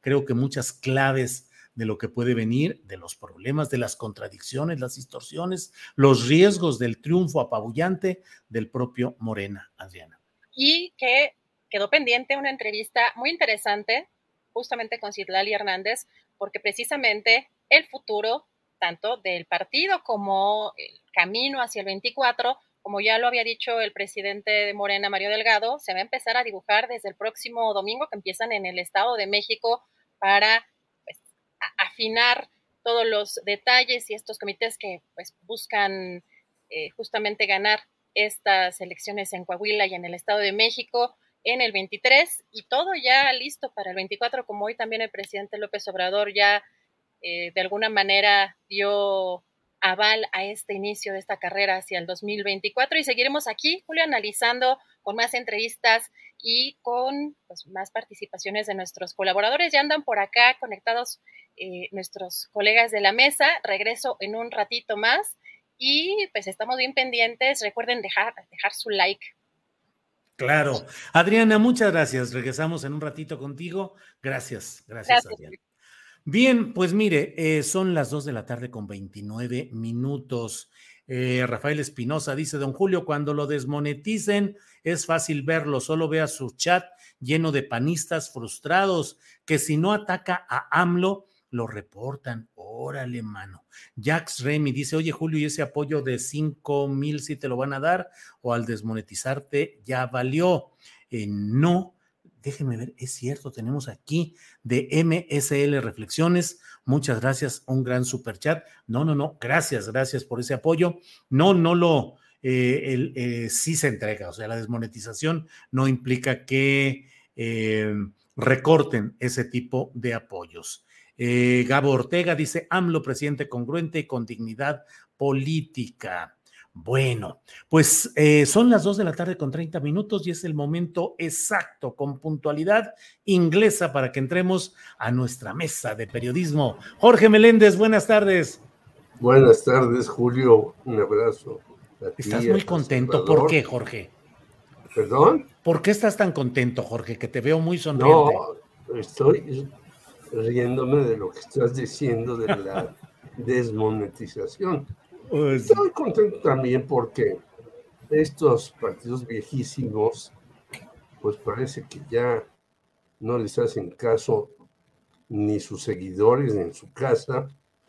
Y estoy también preocupado porque, pues, los cambios que deberían de haber venido desde hace tiempo, que llegaran gente nueva a gobernar con algunas ideas diferentes, pues no llegan, aunque una de las cuestiones es que va a haber nueve mujeres gobernadoras, Sí. lo cual también me da mucho gusto. O sea, estoy em, contento por cosas, pero eh, preocupado por otras. Pero como estaba escuchando tu conversación con Adriana Bonte, yo me estaba riendo porque estos señores que monetizan y desmonetizan y demás por cualquier cosa, pues este, no puedo decir yo ninguna otra palabra. más, No, no, no, dilas, dan- dilas. No, hombre, Jorge, me dan dilas. risa por ser eh, los ganadores en la fiesta, pero los ahorcadores de la libertad de expresión y podría yo quizás un día sacar el diccionario de Renato Leduc para que se dieran cuenta que las palabras que ellos consideran malas, groseras, provocadoras, pues son más bien precisas, exactas, y es como se debe decir el lenguaje mexicano. Por eso Muy me río, Julio. Muy bien, Jorge, Jorge, gracias. Salvador Frausto, buenas tardes. Hola Julio, me da mucho gusto estar aquí en este espacio. Eh, muchos saludos para ti, para Jorge y para la, y para la audiencia. Bueno, Jorge, comencé como auscultador de estados de ánimo porque le digo a Jorge, ¿por qué estás tan sonriente y tan eh, activo? Y ya lo comentó. Tú, Salvador, ¿cómo estás? ¿Cómo está tu estado de ánimo cívico y periodístico después de la jornada electoral de ayer? Diver- Yo estoy divertido, Julio. Este, fíjate que yo creo que comparten ambos con eh, eh, los periodistas, solemos divertirnos, además de que eh, nos gusta nuestro oficio en elecciones, ¿no? Es decir, en eventos en los que podemos aplicar eh, pues eh, la, el- el- la experiencia o los eh, recursos de nuestro oficio periodístico, el más bonito del mundo, pues uno es eh, reportarle a la ciudadanía qué es lo que está pasando y cuáles son los, los cambios, las transformaciones o los retrocesos que hay en el, en el acontecer político. Entonces, ayer me divertí mucho. Les cuento que me fui al, a los cuarteles generales de Morena, del, del PRI y del PAN. Anduve paseándome por ahí, eh, tratando de medir o de respirar el ambiente, de ver cómo estaban viviendo la jornada electoral, esta en la que se disputaron seis estados y que al buen estilo del fútbol quedaron 4-2 eh, a favor de Morena y dos eh, el PAN y, en el caso de Durango, el PAN y el PRI y el PRD que fueron en, en alianza. Entonces, eh, me tocó ver, pues, lo que más me sorprendió es el PRI, la desolación de esas instalaciones gigantescas, eh, 2.800 metros cuadrados tienen en esta gran cuadra de, de allá de Insurgentes Norte, y de verdad no había nadie, se caminaban eh, personas, dos o tres, por los pasillos de vez en cuando. Había ahí un poquito más de 12 autos en ese gran estacionamiento, apenas unos murmullos en alguno de los auditorios eh, icónicos en el Plutarco Elías Calles, y, y, una señora que salió a recibir una pizza y me quedé viendo eh, una pizza. Y dice, para algunos que se quedaron a trabajar hoy, o sea, imagínense, eh, se quedaron a trabajar y les alcanza con una pizza.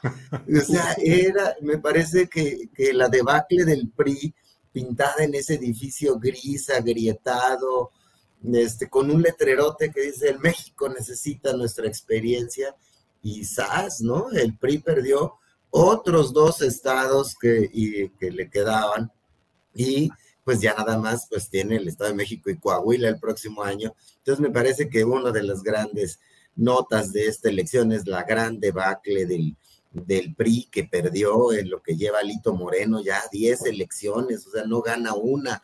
Eh, este señor que además dice que eh, pues quiere ser eh, candidato presidencial y para colmo, pues le pusieron los clavos últimos, la última estocada con esos audios en los que se le revela como un personaje metido en líos de evasión fiscal, de lavado de dinero. O sea, el PRI está mal y de malas, pero Alito no creo que alguien quisiera estar en sus, en sus zapatos. Entonces, mi primera impresión a bote pronto de estas, de estas elecciones es que estoy sorprendido con la, con la debacle del, del PRI, del partido que gobernó invicto durante el siglo XX y que este siglo eh, pues va directo a un despeñadero, ¿no? pues sí, Salvador, gracias. Jorge Meléndez, eh, va de picada el PRI, pues ya no se ve, le quedan dos gubernaturas que, se, que tienen proceso de renovación el año que entra, que es el Estado de México y Coahuila, y les quedaría el de Durango, que técnicamente fue postulado por el PRI, aunque va en alianza, pero técnicamente es del PRI. Y fue, ha sido priista Esteban Villegas. Entonces, eh, pero Jorge, ¿qué representa para ti que has vivido y conocido la larga historia de lo que ha sido el priismo, su estilo, su carácter dominante, hegemónico, y hoy ver esta caricatura de lo que fue ese partido aplanadora? ¿Qué piensas? ¿Qué, ¿Cuál es tu pues, valoración de esa etapa del prismo y lo que hoy está viviendo Jorge? Un poco lo decía Adriana, y había que ver eh, las cifras muy precisas, no solamente en Quintana Roo, sino en algunos otros estados, el PRI ha llegado a casi agarrarse de un clavo ardiente para tener su registro, igual que el PRD.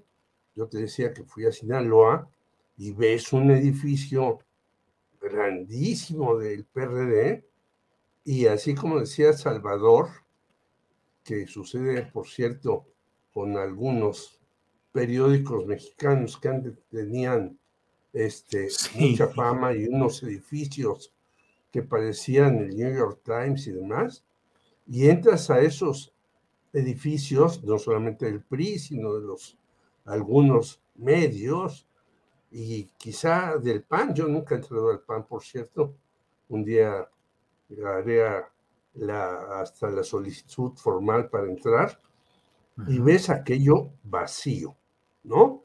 Eh, ves eh, justamente lo que dice Salvador de una pizza para todo un aparato que iba a cubrir las elecciones, pues este, o están a dieta, o se están muriendo de hambre, o no hay nadie adentro.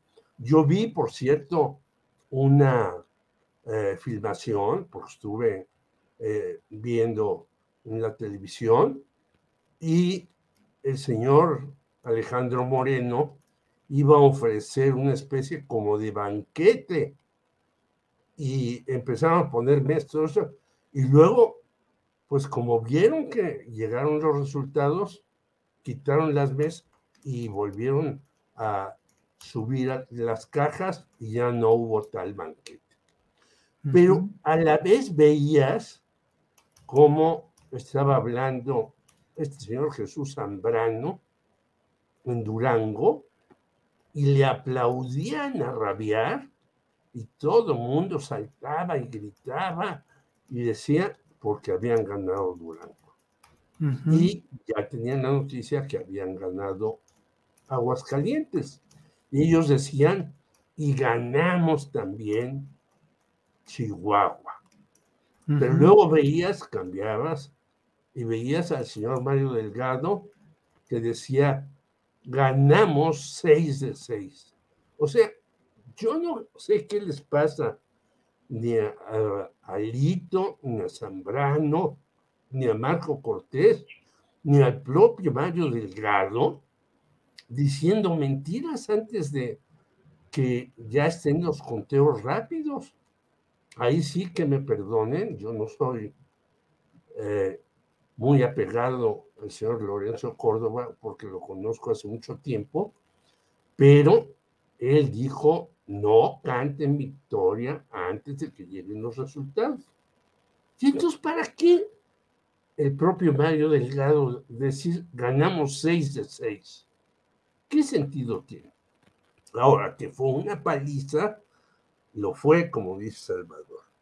Y simplemente hay que decir que antes de la elección, Morena, con sus aliados, tenía la gubernatura en 58 millones de habitantes y hoy la tiene en 72 millones y gana por superpaliza Hidalgo, donde en 93 años no había perdido el PRI.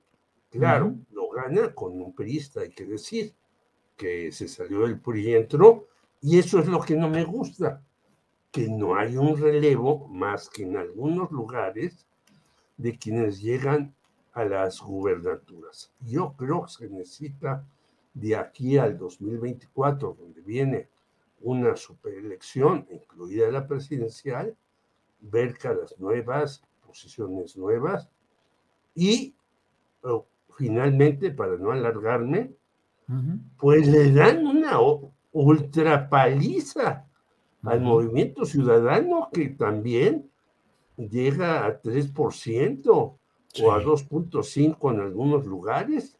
Y cómo el movimiento ciudadano que quiere ser algo diferente, lanza al señor Berganza en Hidalgo, que es un señor sin vergüenza, porque ya ha pasado por todos los partidos y en todas las ocasiones ha perdido.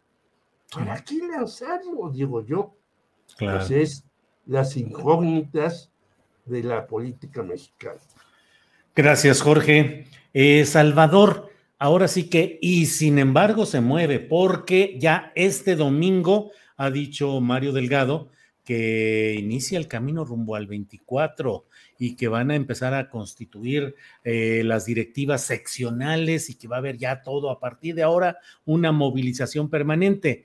Esto en medio de impugnaciones al propio liderazgo de Mario Delgado, que lo digo yo aquí entre paréntesis, pues habría que tener en cuenta que la derrota de Durango fue una derrota propiciada por él, por Mario Delgado, que impuso ahí a Marina Vitela y que había otro personaje, José Ramón Enríquez, médico, que tenía la posibilidad de ganar mejor colocación, mejor popularidad, pero por el asunto de género manejado tramposamente desde mi punto de vista por Mario Delgado, pues cambiaron y movieron para que entrara Salomón Jara en Oaxaca y entonces en Durango quitaron a José Ramón Enríquez y dejaron a Marina Vitela. Pero bueno, este es un paréntesis.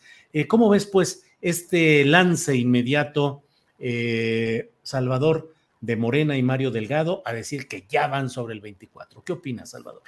Exacto, pues ese sí fue de las primeras cosas, eh, lo que dijo en su primera aparición eh, pública, en la primera conferencia, eh, Mario Delgado, que se van y que van a arrancar en Toluca además, es decir, en la capital del Estado de México, que es icónica porque hay elecciones el próximo año, porque está aún en manos del PRI, pero bueno, pues es un bastión icónico del PRI que jamás ha perdido este partido. Entonces, em, sí, van a, anunciaron que desde el próximo domingo ya van a estar metidos ahí y eh, pues parecen dibujar la estrategia que han seguido desde el 2018 de ir arrebatando bastiones a, a la oposición y en ese sentido, pues sí, han ido avanzando muchísimo, ¿no? Es decir, en el 2018 terminaron con, tenían 12 eh, tenía eh, Morena cinco, alcanzó cinco gubernaturas en esa elección, hasta la del año pasado tenían 17 y ahora tienen 22 si sumamos a sus, a sus aliados. Eh, entonces, ha ido avanzando, avanzando.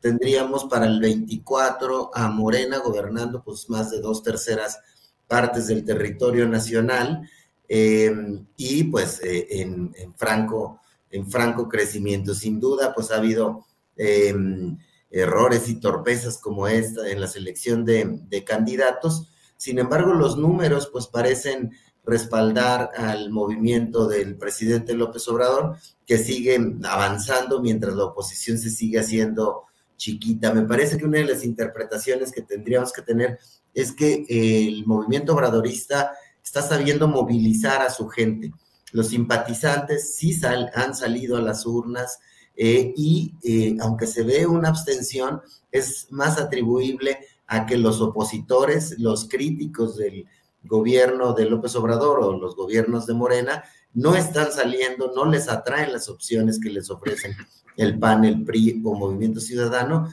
y de ahí se puede explicar la baja participación ciudadana que rondó el 40, el 40%. Pero recapitulando, diría, Morena ha podido movilizar a sus bases y a sus simpatizantes, eh, la oposición no ha logrado hacerlo, Morena ha logrado eh, al menos neutralizar a ciertos eh, gobernadores para que no actúen en contra de, Morena o incluso con premios, ¿no? Ya vimos a los de la elección pasada que les dieron sus consulados a los gobernadores de Sinaloa y Sonora y ya anunció hoy el presidente López Obrador que podría invitar a otros gobernadores a su gabinete o a algunos puestos de representación, eh, quizá en el exterior. Eh, y pues no sería descabellado, se habla de, de que los gobernadores, por ejemplo, de Oaxaca, de Murato, de Hidalgo, Omar Fayad, incluso el de Quintana Roo, pues no metieron las manos en las elecciones, ahí arrasó en esos tres estados Morena, no así en Tamaulipas, que el resultado es, corto de 7, 8 puntos y donde cabeza de vaca la intentó pelear, aunque eh, pues finalmente fue superado en las urnas. Entonces sí, ya vamos a todo lo que da con los ojos puestos en el 2024. El presidente López Obrador dijo hoy en la mañana que ya este, da la bandera de salida a sus corcholatas, que hay que ver que pueden en sus tiempos libres hacer campaña. Entonces tenemos una sucesión presidencial súper adelantada y va a ser muy interesante estar mirando eh, y viendo cuál es el accionar de estos candidatos de Morena, que además, pues ahora tienen un aliciente eh, más claro que no estaba hasta hace poco. Es decir, todo parece indicar que va a ser prácticamente imposible que le arrebaten, que le ganen a Morena el 2024. Entonces, ¿Qué va a ser el candidato inconforme de Morena, el que no gane en las encuestas, sea Claudia, sea Marcelo Ebrard, sea Monreal, que no tenga alguna posición interesante. ¿Se van a ir a esa oposición tan herida? ¿Se van a mantener dentro del grupo gobernante? Yo creo que los escenarios cambian con esta elección. Es muy difícil que un, una figura fuerte de Morena se vaya a mover hacia la oposición y también eh, yo creo que el PAN y el PRI van a revisar qué tanto les conviene ir juntos, qué tanto le aporta el PRI al PAN en las elecciones presidenciales del 2024, ya que pues el PAN, eh, algunos de los estados que ha ganado los ha ganado solos, como en esta ocasión Aguascalientes o el año pasado eh, Chihuahua. Entonces se, se mueve divertido e interesante el tablero político y, y el de la sucesión. Bien, gracias, gracias Salvador. Eh, Jorge, antes de, pedirte que nos des tu opinión sobre todo de estas preguntas eh, que hace el propio Salvador de hacia dónde se va y qué va a suceder y cómo pueden reacomodarse el futuro electoral y los partidos. Antes de ello, nada más déjame dar esta noticia que leo en el Sol de Puebla que dice Javier López Zavala, ex candidato a la gubernatura de Puebla en el 2010, fue detenido la mañana de este lunes en la Junta Auxiliar de la Libertad en la ciudad de Puebla, presuntamente, porque no hay información oficial, por estar relacionado con el asesinato de la madre de su hijo, la abogada y activista Cecilia Monzón. Javier López Zavala fue diputado federal, diputado local, eh, fue parte del gobierno de Mario Marín. Mario Marín, candidato a la gobernatura. Candidato en 2010 y con Mario Marín fue secretario de gobernación, le llaman allá, lo que en otros estados le llaman secretario de gobierno, pero es el segundo nivel en la operación. en fin, bueno, pues ahí está ese tema. le ganó Rafael Moreno Valle. Así es, fue el que le ganó. este señor. Así es. Y, y fue muy comentada esa, ese asesinato de esta señora, decían que había una relación amorosa entre ellos, en fin. Sí, eh, sí, pues padre de, de su hijo, según lo que hacía, aquí se, aquí se, menciona. Bueno, pues eh, eh, Jorge, ¿cómo ves el tema de lo que sigue en Morena y lo que siguen los reacomodos de partidos, candidaturas rumbo a 2024? Jorge. Bueno, En primer lugar, creo que el que ya también está muy chiflado es el señor Claudio X, porque fue a Jalisco a decirle al movimiento ciudadano que se unieran, que sin ellos, que todo. Bueno, vemos las, los resultados y aunque el movimiento ciudadano se hubiera unido, pues los resultados no hubieran variado demasiado. Entonces, esta angustia del señor Claudio X González de unir a todos los perdedores y pensar como hace muchos años se pensaba y después se, se dio cuenta uno que participaba en política que era totalmente falso, que si se unían tres que tenían 10, 10 y 10, se iban al lugar de los 30. A veces se unían los tres y bajaba la votación a 22. Entonces, hacer estas cuentas numéricas es lo más absurdo que yo he visto en mi vida, que se continúa haciendo, como te dije, los festejos antes de los resultados. Entonces, yo creo que deberían de pensar estos señores de Hoyos y González a qué le están tirando, porque le están tirando a la derrota son impresentables. Alito, bueno, ya no se diga, ya ni siquiera quiero hablar con él. Pero el señor Marco Cortés también es un inepto total. Y el señor Ricardo Anaya anda corriendo por el mundo y mandando mensajes. México va a perder por esto, por aquello, por... debe ir a la cumbre de las Américas. El señor López Obrador se debe hincar ante Biden y pedirle perdón ya no saben ni lo que hablan. Entonces yo creo que el asunto está clarísimo. Les va el señor Obrador a ofrecer, ya dijo los tres nombres, mi compañero Salvador Frausto, a estos tres personajes, Murat, Carlos Joaquín, etcétera, algunas posiciones. Y yo creo que, dice Mario Delgado, ya empezamos en el Estado de México. El Estado de México está perdido, yo lo he sostenido hace mucho tiempo, para el PRI. El señor que está supuestamente gobernando el Estado de México tiene muchas cuentas pendientes en paraísos fiscales y demás, y por eso se ha portado hasta muy amable con López Obrador. Y más si concluye López Obrador el tren México-Toluca, y Toluca se vuelve un aeropuerto importante para los siguientes años. Y yo creo que al que le van a ofrecer una embajada, pero quizás en el altiplano, es al señor Cabeza de Vaca, porque hizo una jugada verdaderamente arriesgada.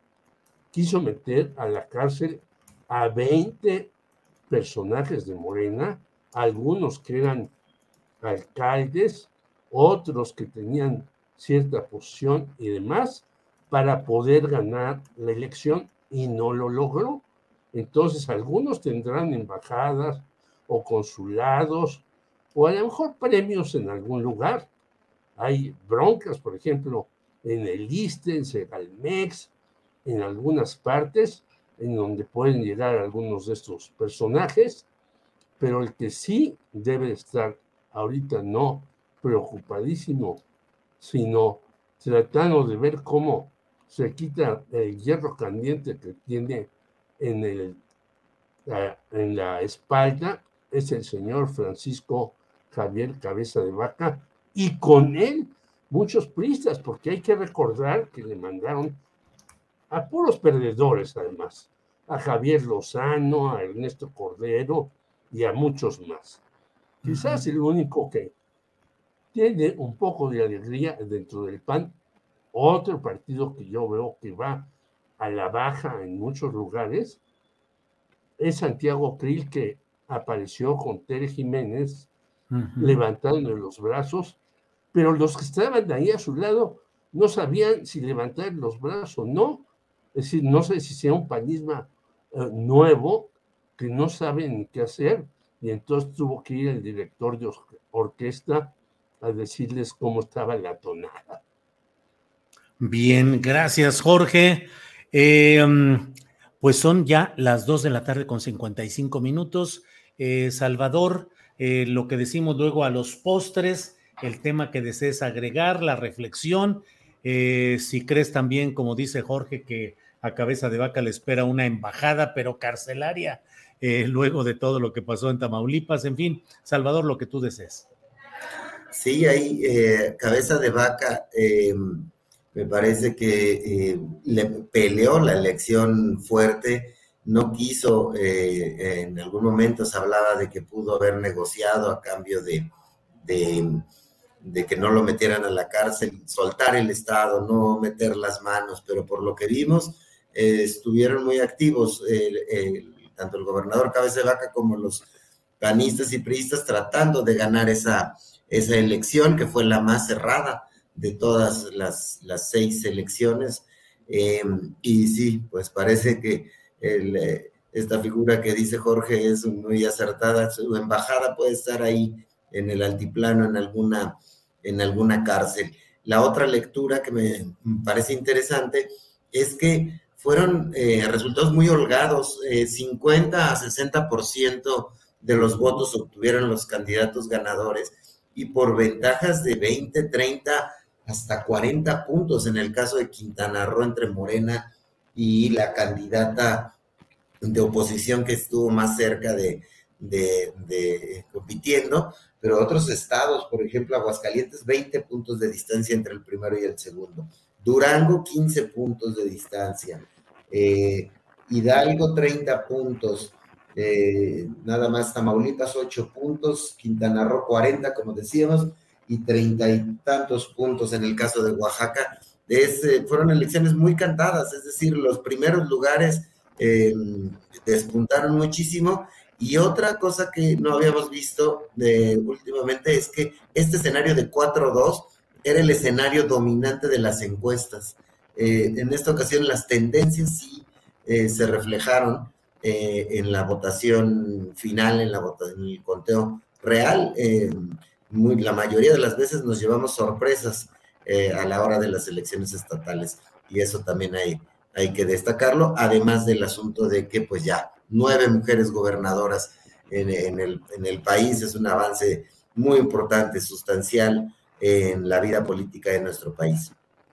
Bien, Salvador, muchas gracias. Jorge Meléndez, para cerrar esta plática, esta mesa de lunes, por favor, tu comentario final, Jorge. Yo creo que el 10 de este mes, si la señora Berta Luján organiza una buena reunión y hay propuestas de fondo que se necesitan en Morena necesariamente. Mira, mí me han invitado, yo no soy morenista, pero me han invitado a dos reuniones de Morena. Y caray, el nivel de discusión es bastante primario, por decirlo de alguna manera. Y cuando tú haces una crítica, la que sea, pues te toman como si estuvieras tratando de, de, derruir el edificio de Morena. Y no, son críticas que coincido con algunas que hizo Adriana Buentello y tengo otras más, pero hay que hacerlas.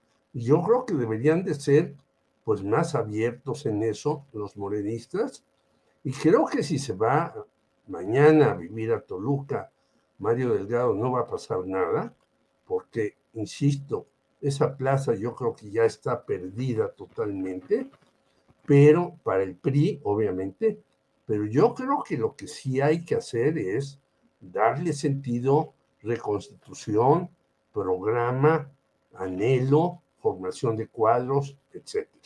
Te regalan incluso un chorro de libros en Morena, pero la discusión es simplemente o estás de acuerdo con todo o eres un fifi que este, a mí me da risa. Bueno, yo vengo del Partido Comunista, donde no cobrábamos un centavo, sino poníamos en nuestro bolsillo. Pues yo, ¿qué fifi puedo ser? Bueno, pues te tratan de esa manera Yo creo que ellos tienen que cambiar para bien de ellos y para bien del país. Bien, pues Jorge, muchas gracias. Eh, Salvador Frausto, muchas gracias. Buenas tardes. Buenas tardes, Julio, y buena semana, igual para Jorge y para la audiencia. ¿qué, podemos, ¿Qué vamos a leer en esta semana en Milenio? traemos toda la semana análisis, analizar las elecciones, la derrota del PRI, el ascenso de, de posiciones de Morena y las condiciones de la alianza de PRI, PAN y, PRD que tan viables son a través de datos. Vamos a estar publicando eso, además de entrevistas con personajes de la política mexicana que pueden hacer interpretación por su experiencia de lo que está pasando. Entonces, no se lo pierdan en, en Milenio en los siguientes días. Gracias, Salvador. Jorge Melende, gracias, buenas tardes. ¿Y qué tenemos pendiente en la hora del amigo y en la programación de Periodistas Unidos? La hora del amigo ya no será lunes, miércoles y viernes a las 12.30, sino que vamos a hacer competencia los lunes de 6.30 a 9 de la noche. Vamos a hacer un solo programa y vamos a tener un programa muy variado con cuestiones culturales, con cuestiones musicales, con cuestiones científicas, etcétera, etcétera. No solamente políticas, sino que den un contexto de lo que está pasando en este país, que creo que se están moviendo muchas cosas en eh, una cantidad de partes. Y si tú ves los viejos medios, pues no, no le dan este, la atención debida. Al contrario, a mí me dio hasta risa leer que la señora Guadalupe Loesa cumple 40 años, es una escritora singular. Bueno, si yo, que la sigo leyendo de vez en cuando, veo que elogia a gobernadores impresentables, a eso se llama singularidad, pues me río.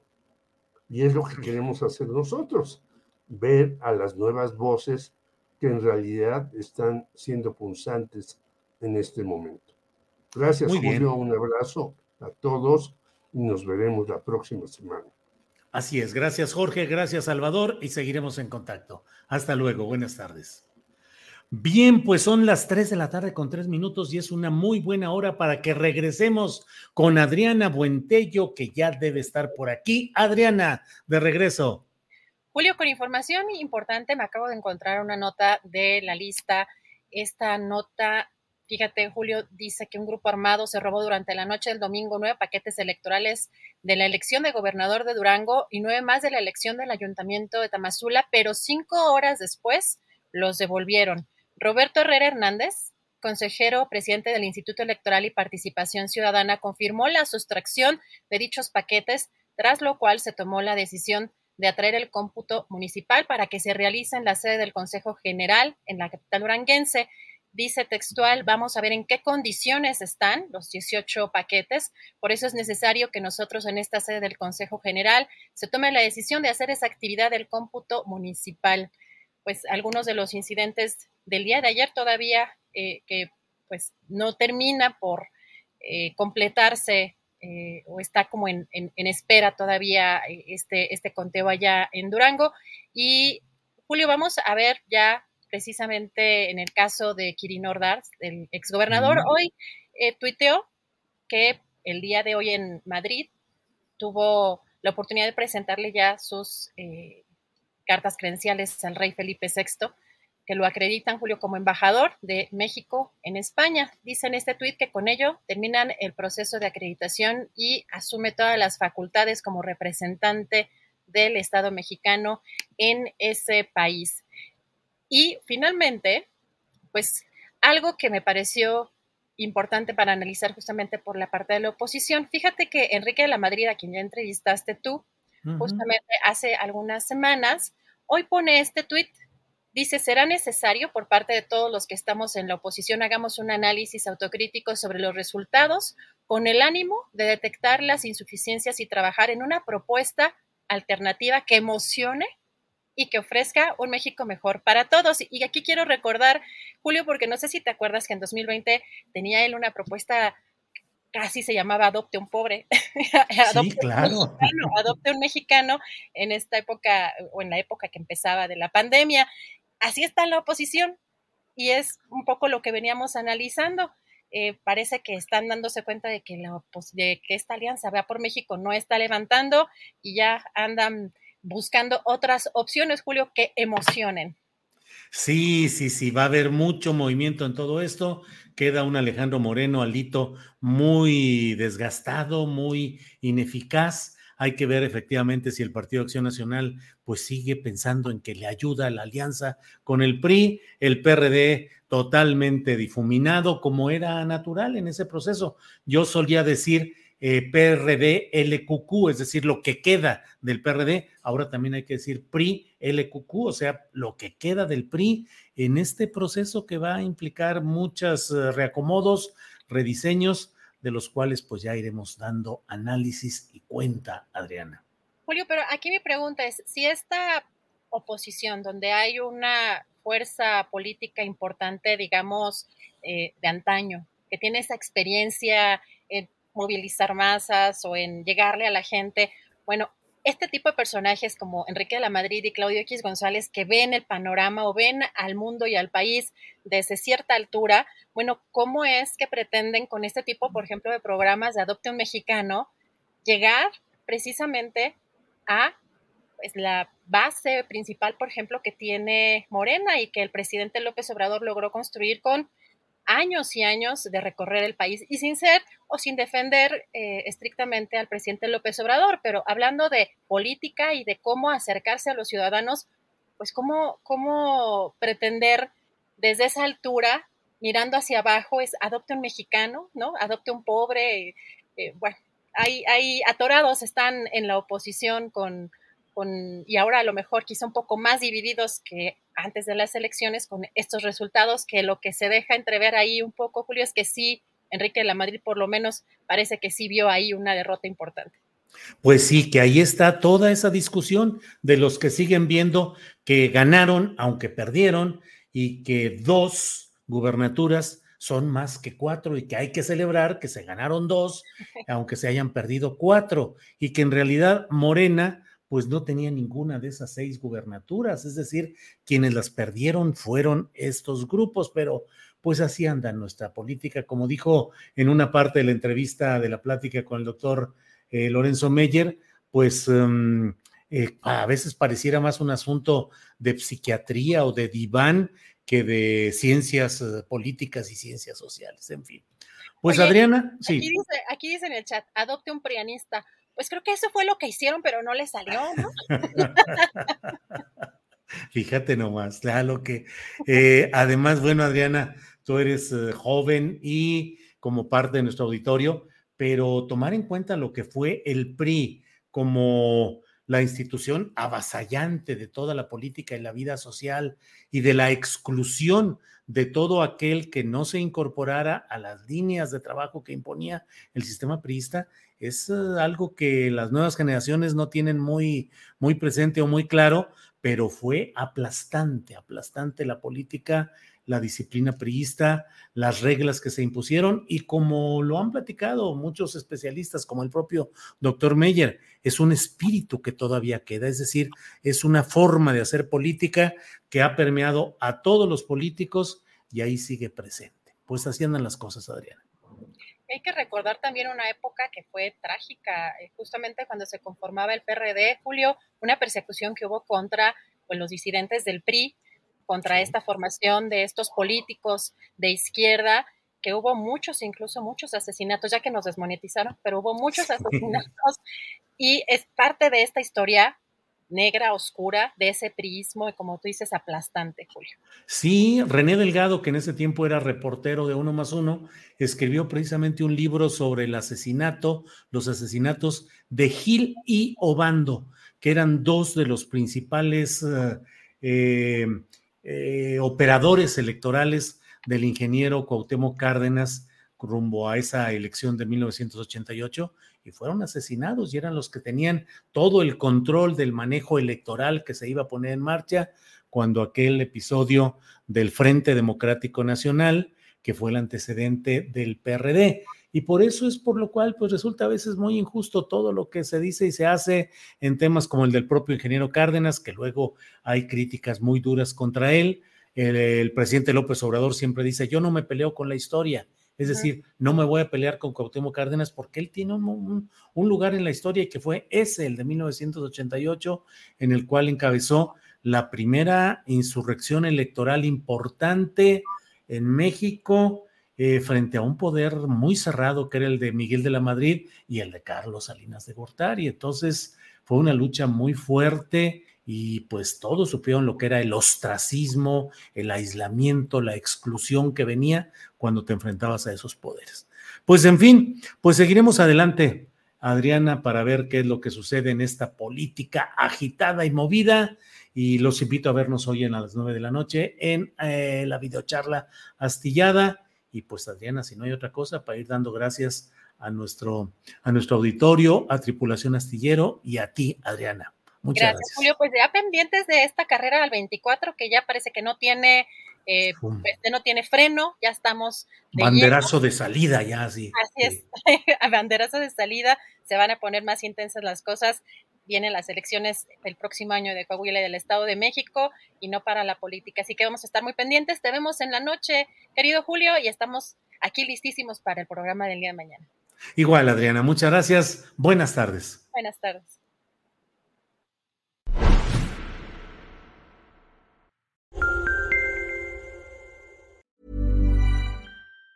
Even on a budget, quality is non-negotiable. That's why Quince is the place to score high-end essentials at 50 to 80% less than similar brands. Get your hands on buttery soft cashmere sweaters from just 60 bucks, Italian leather jackets, and so much more.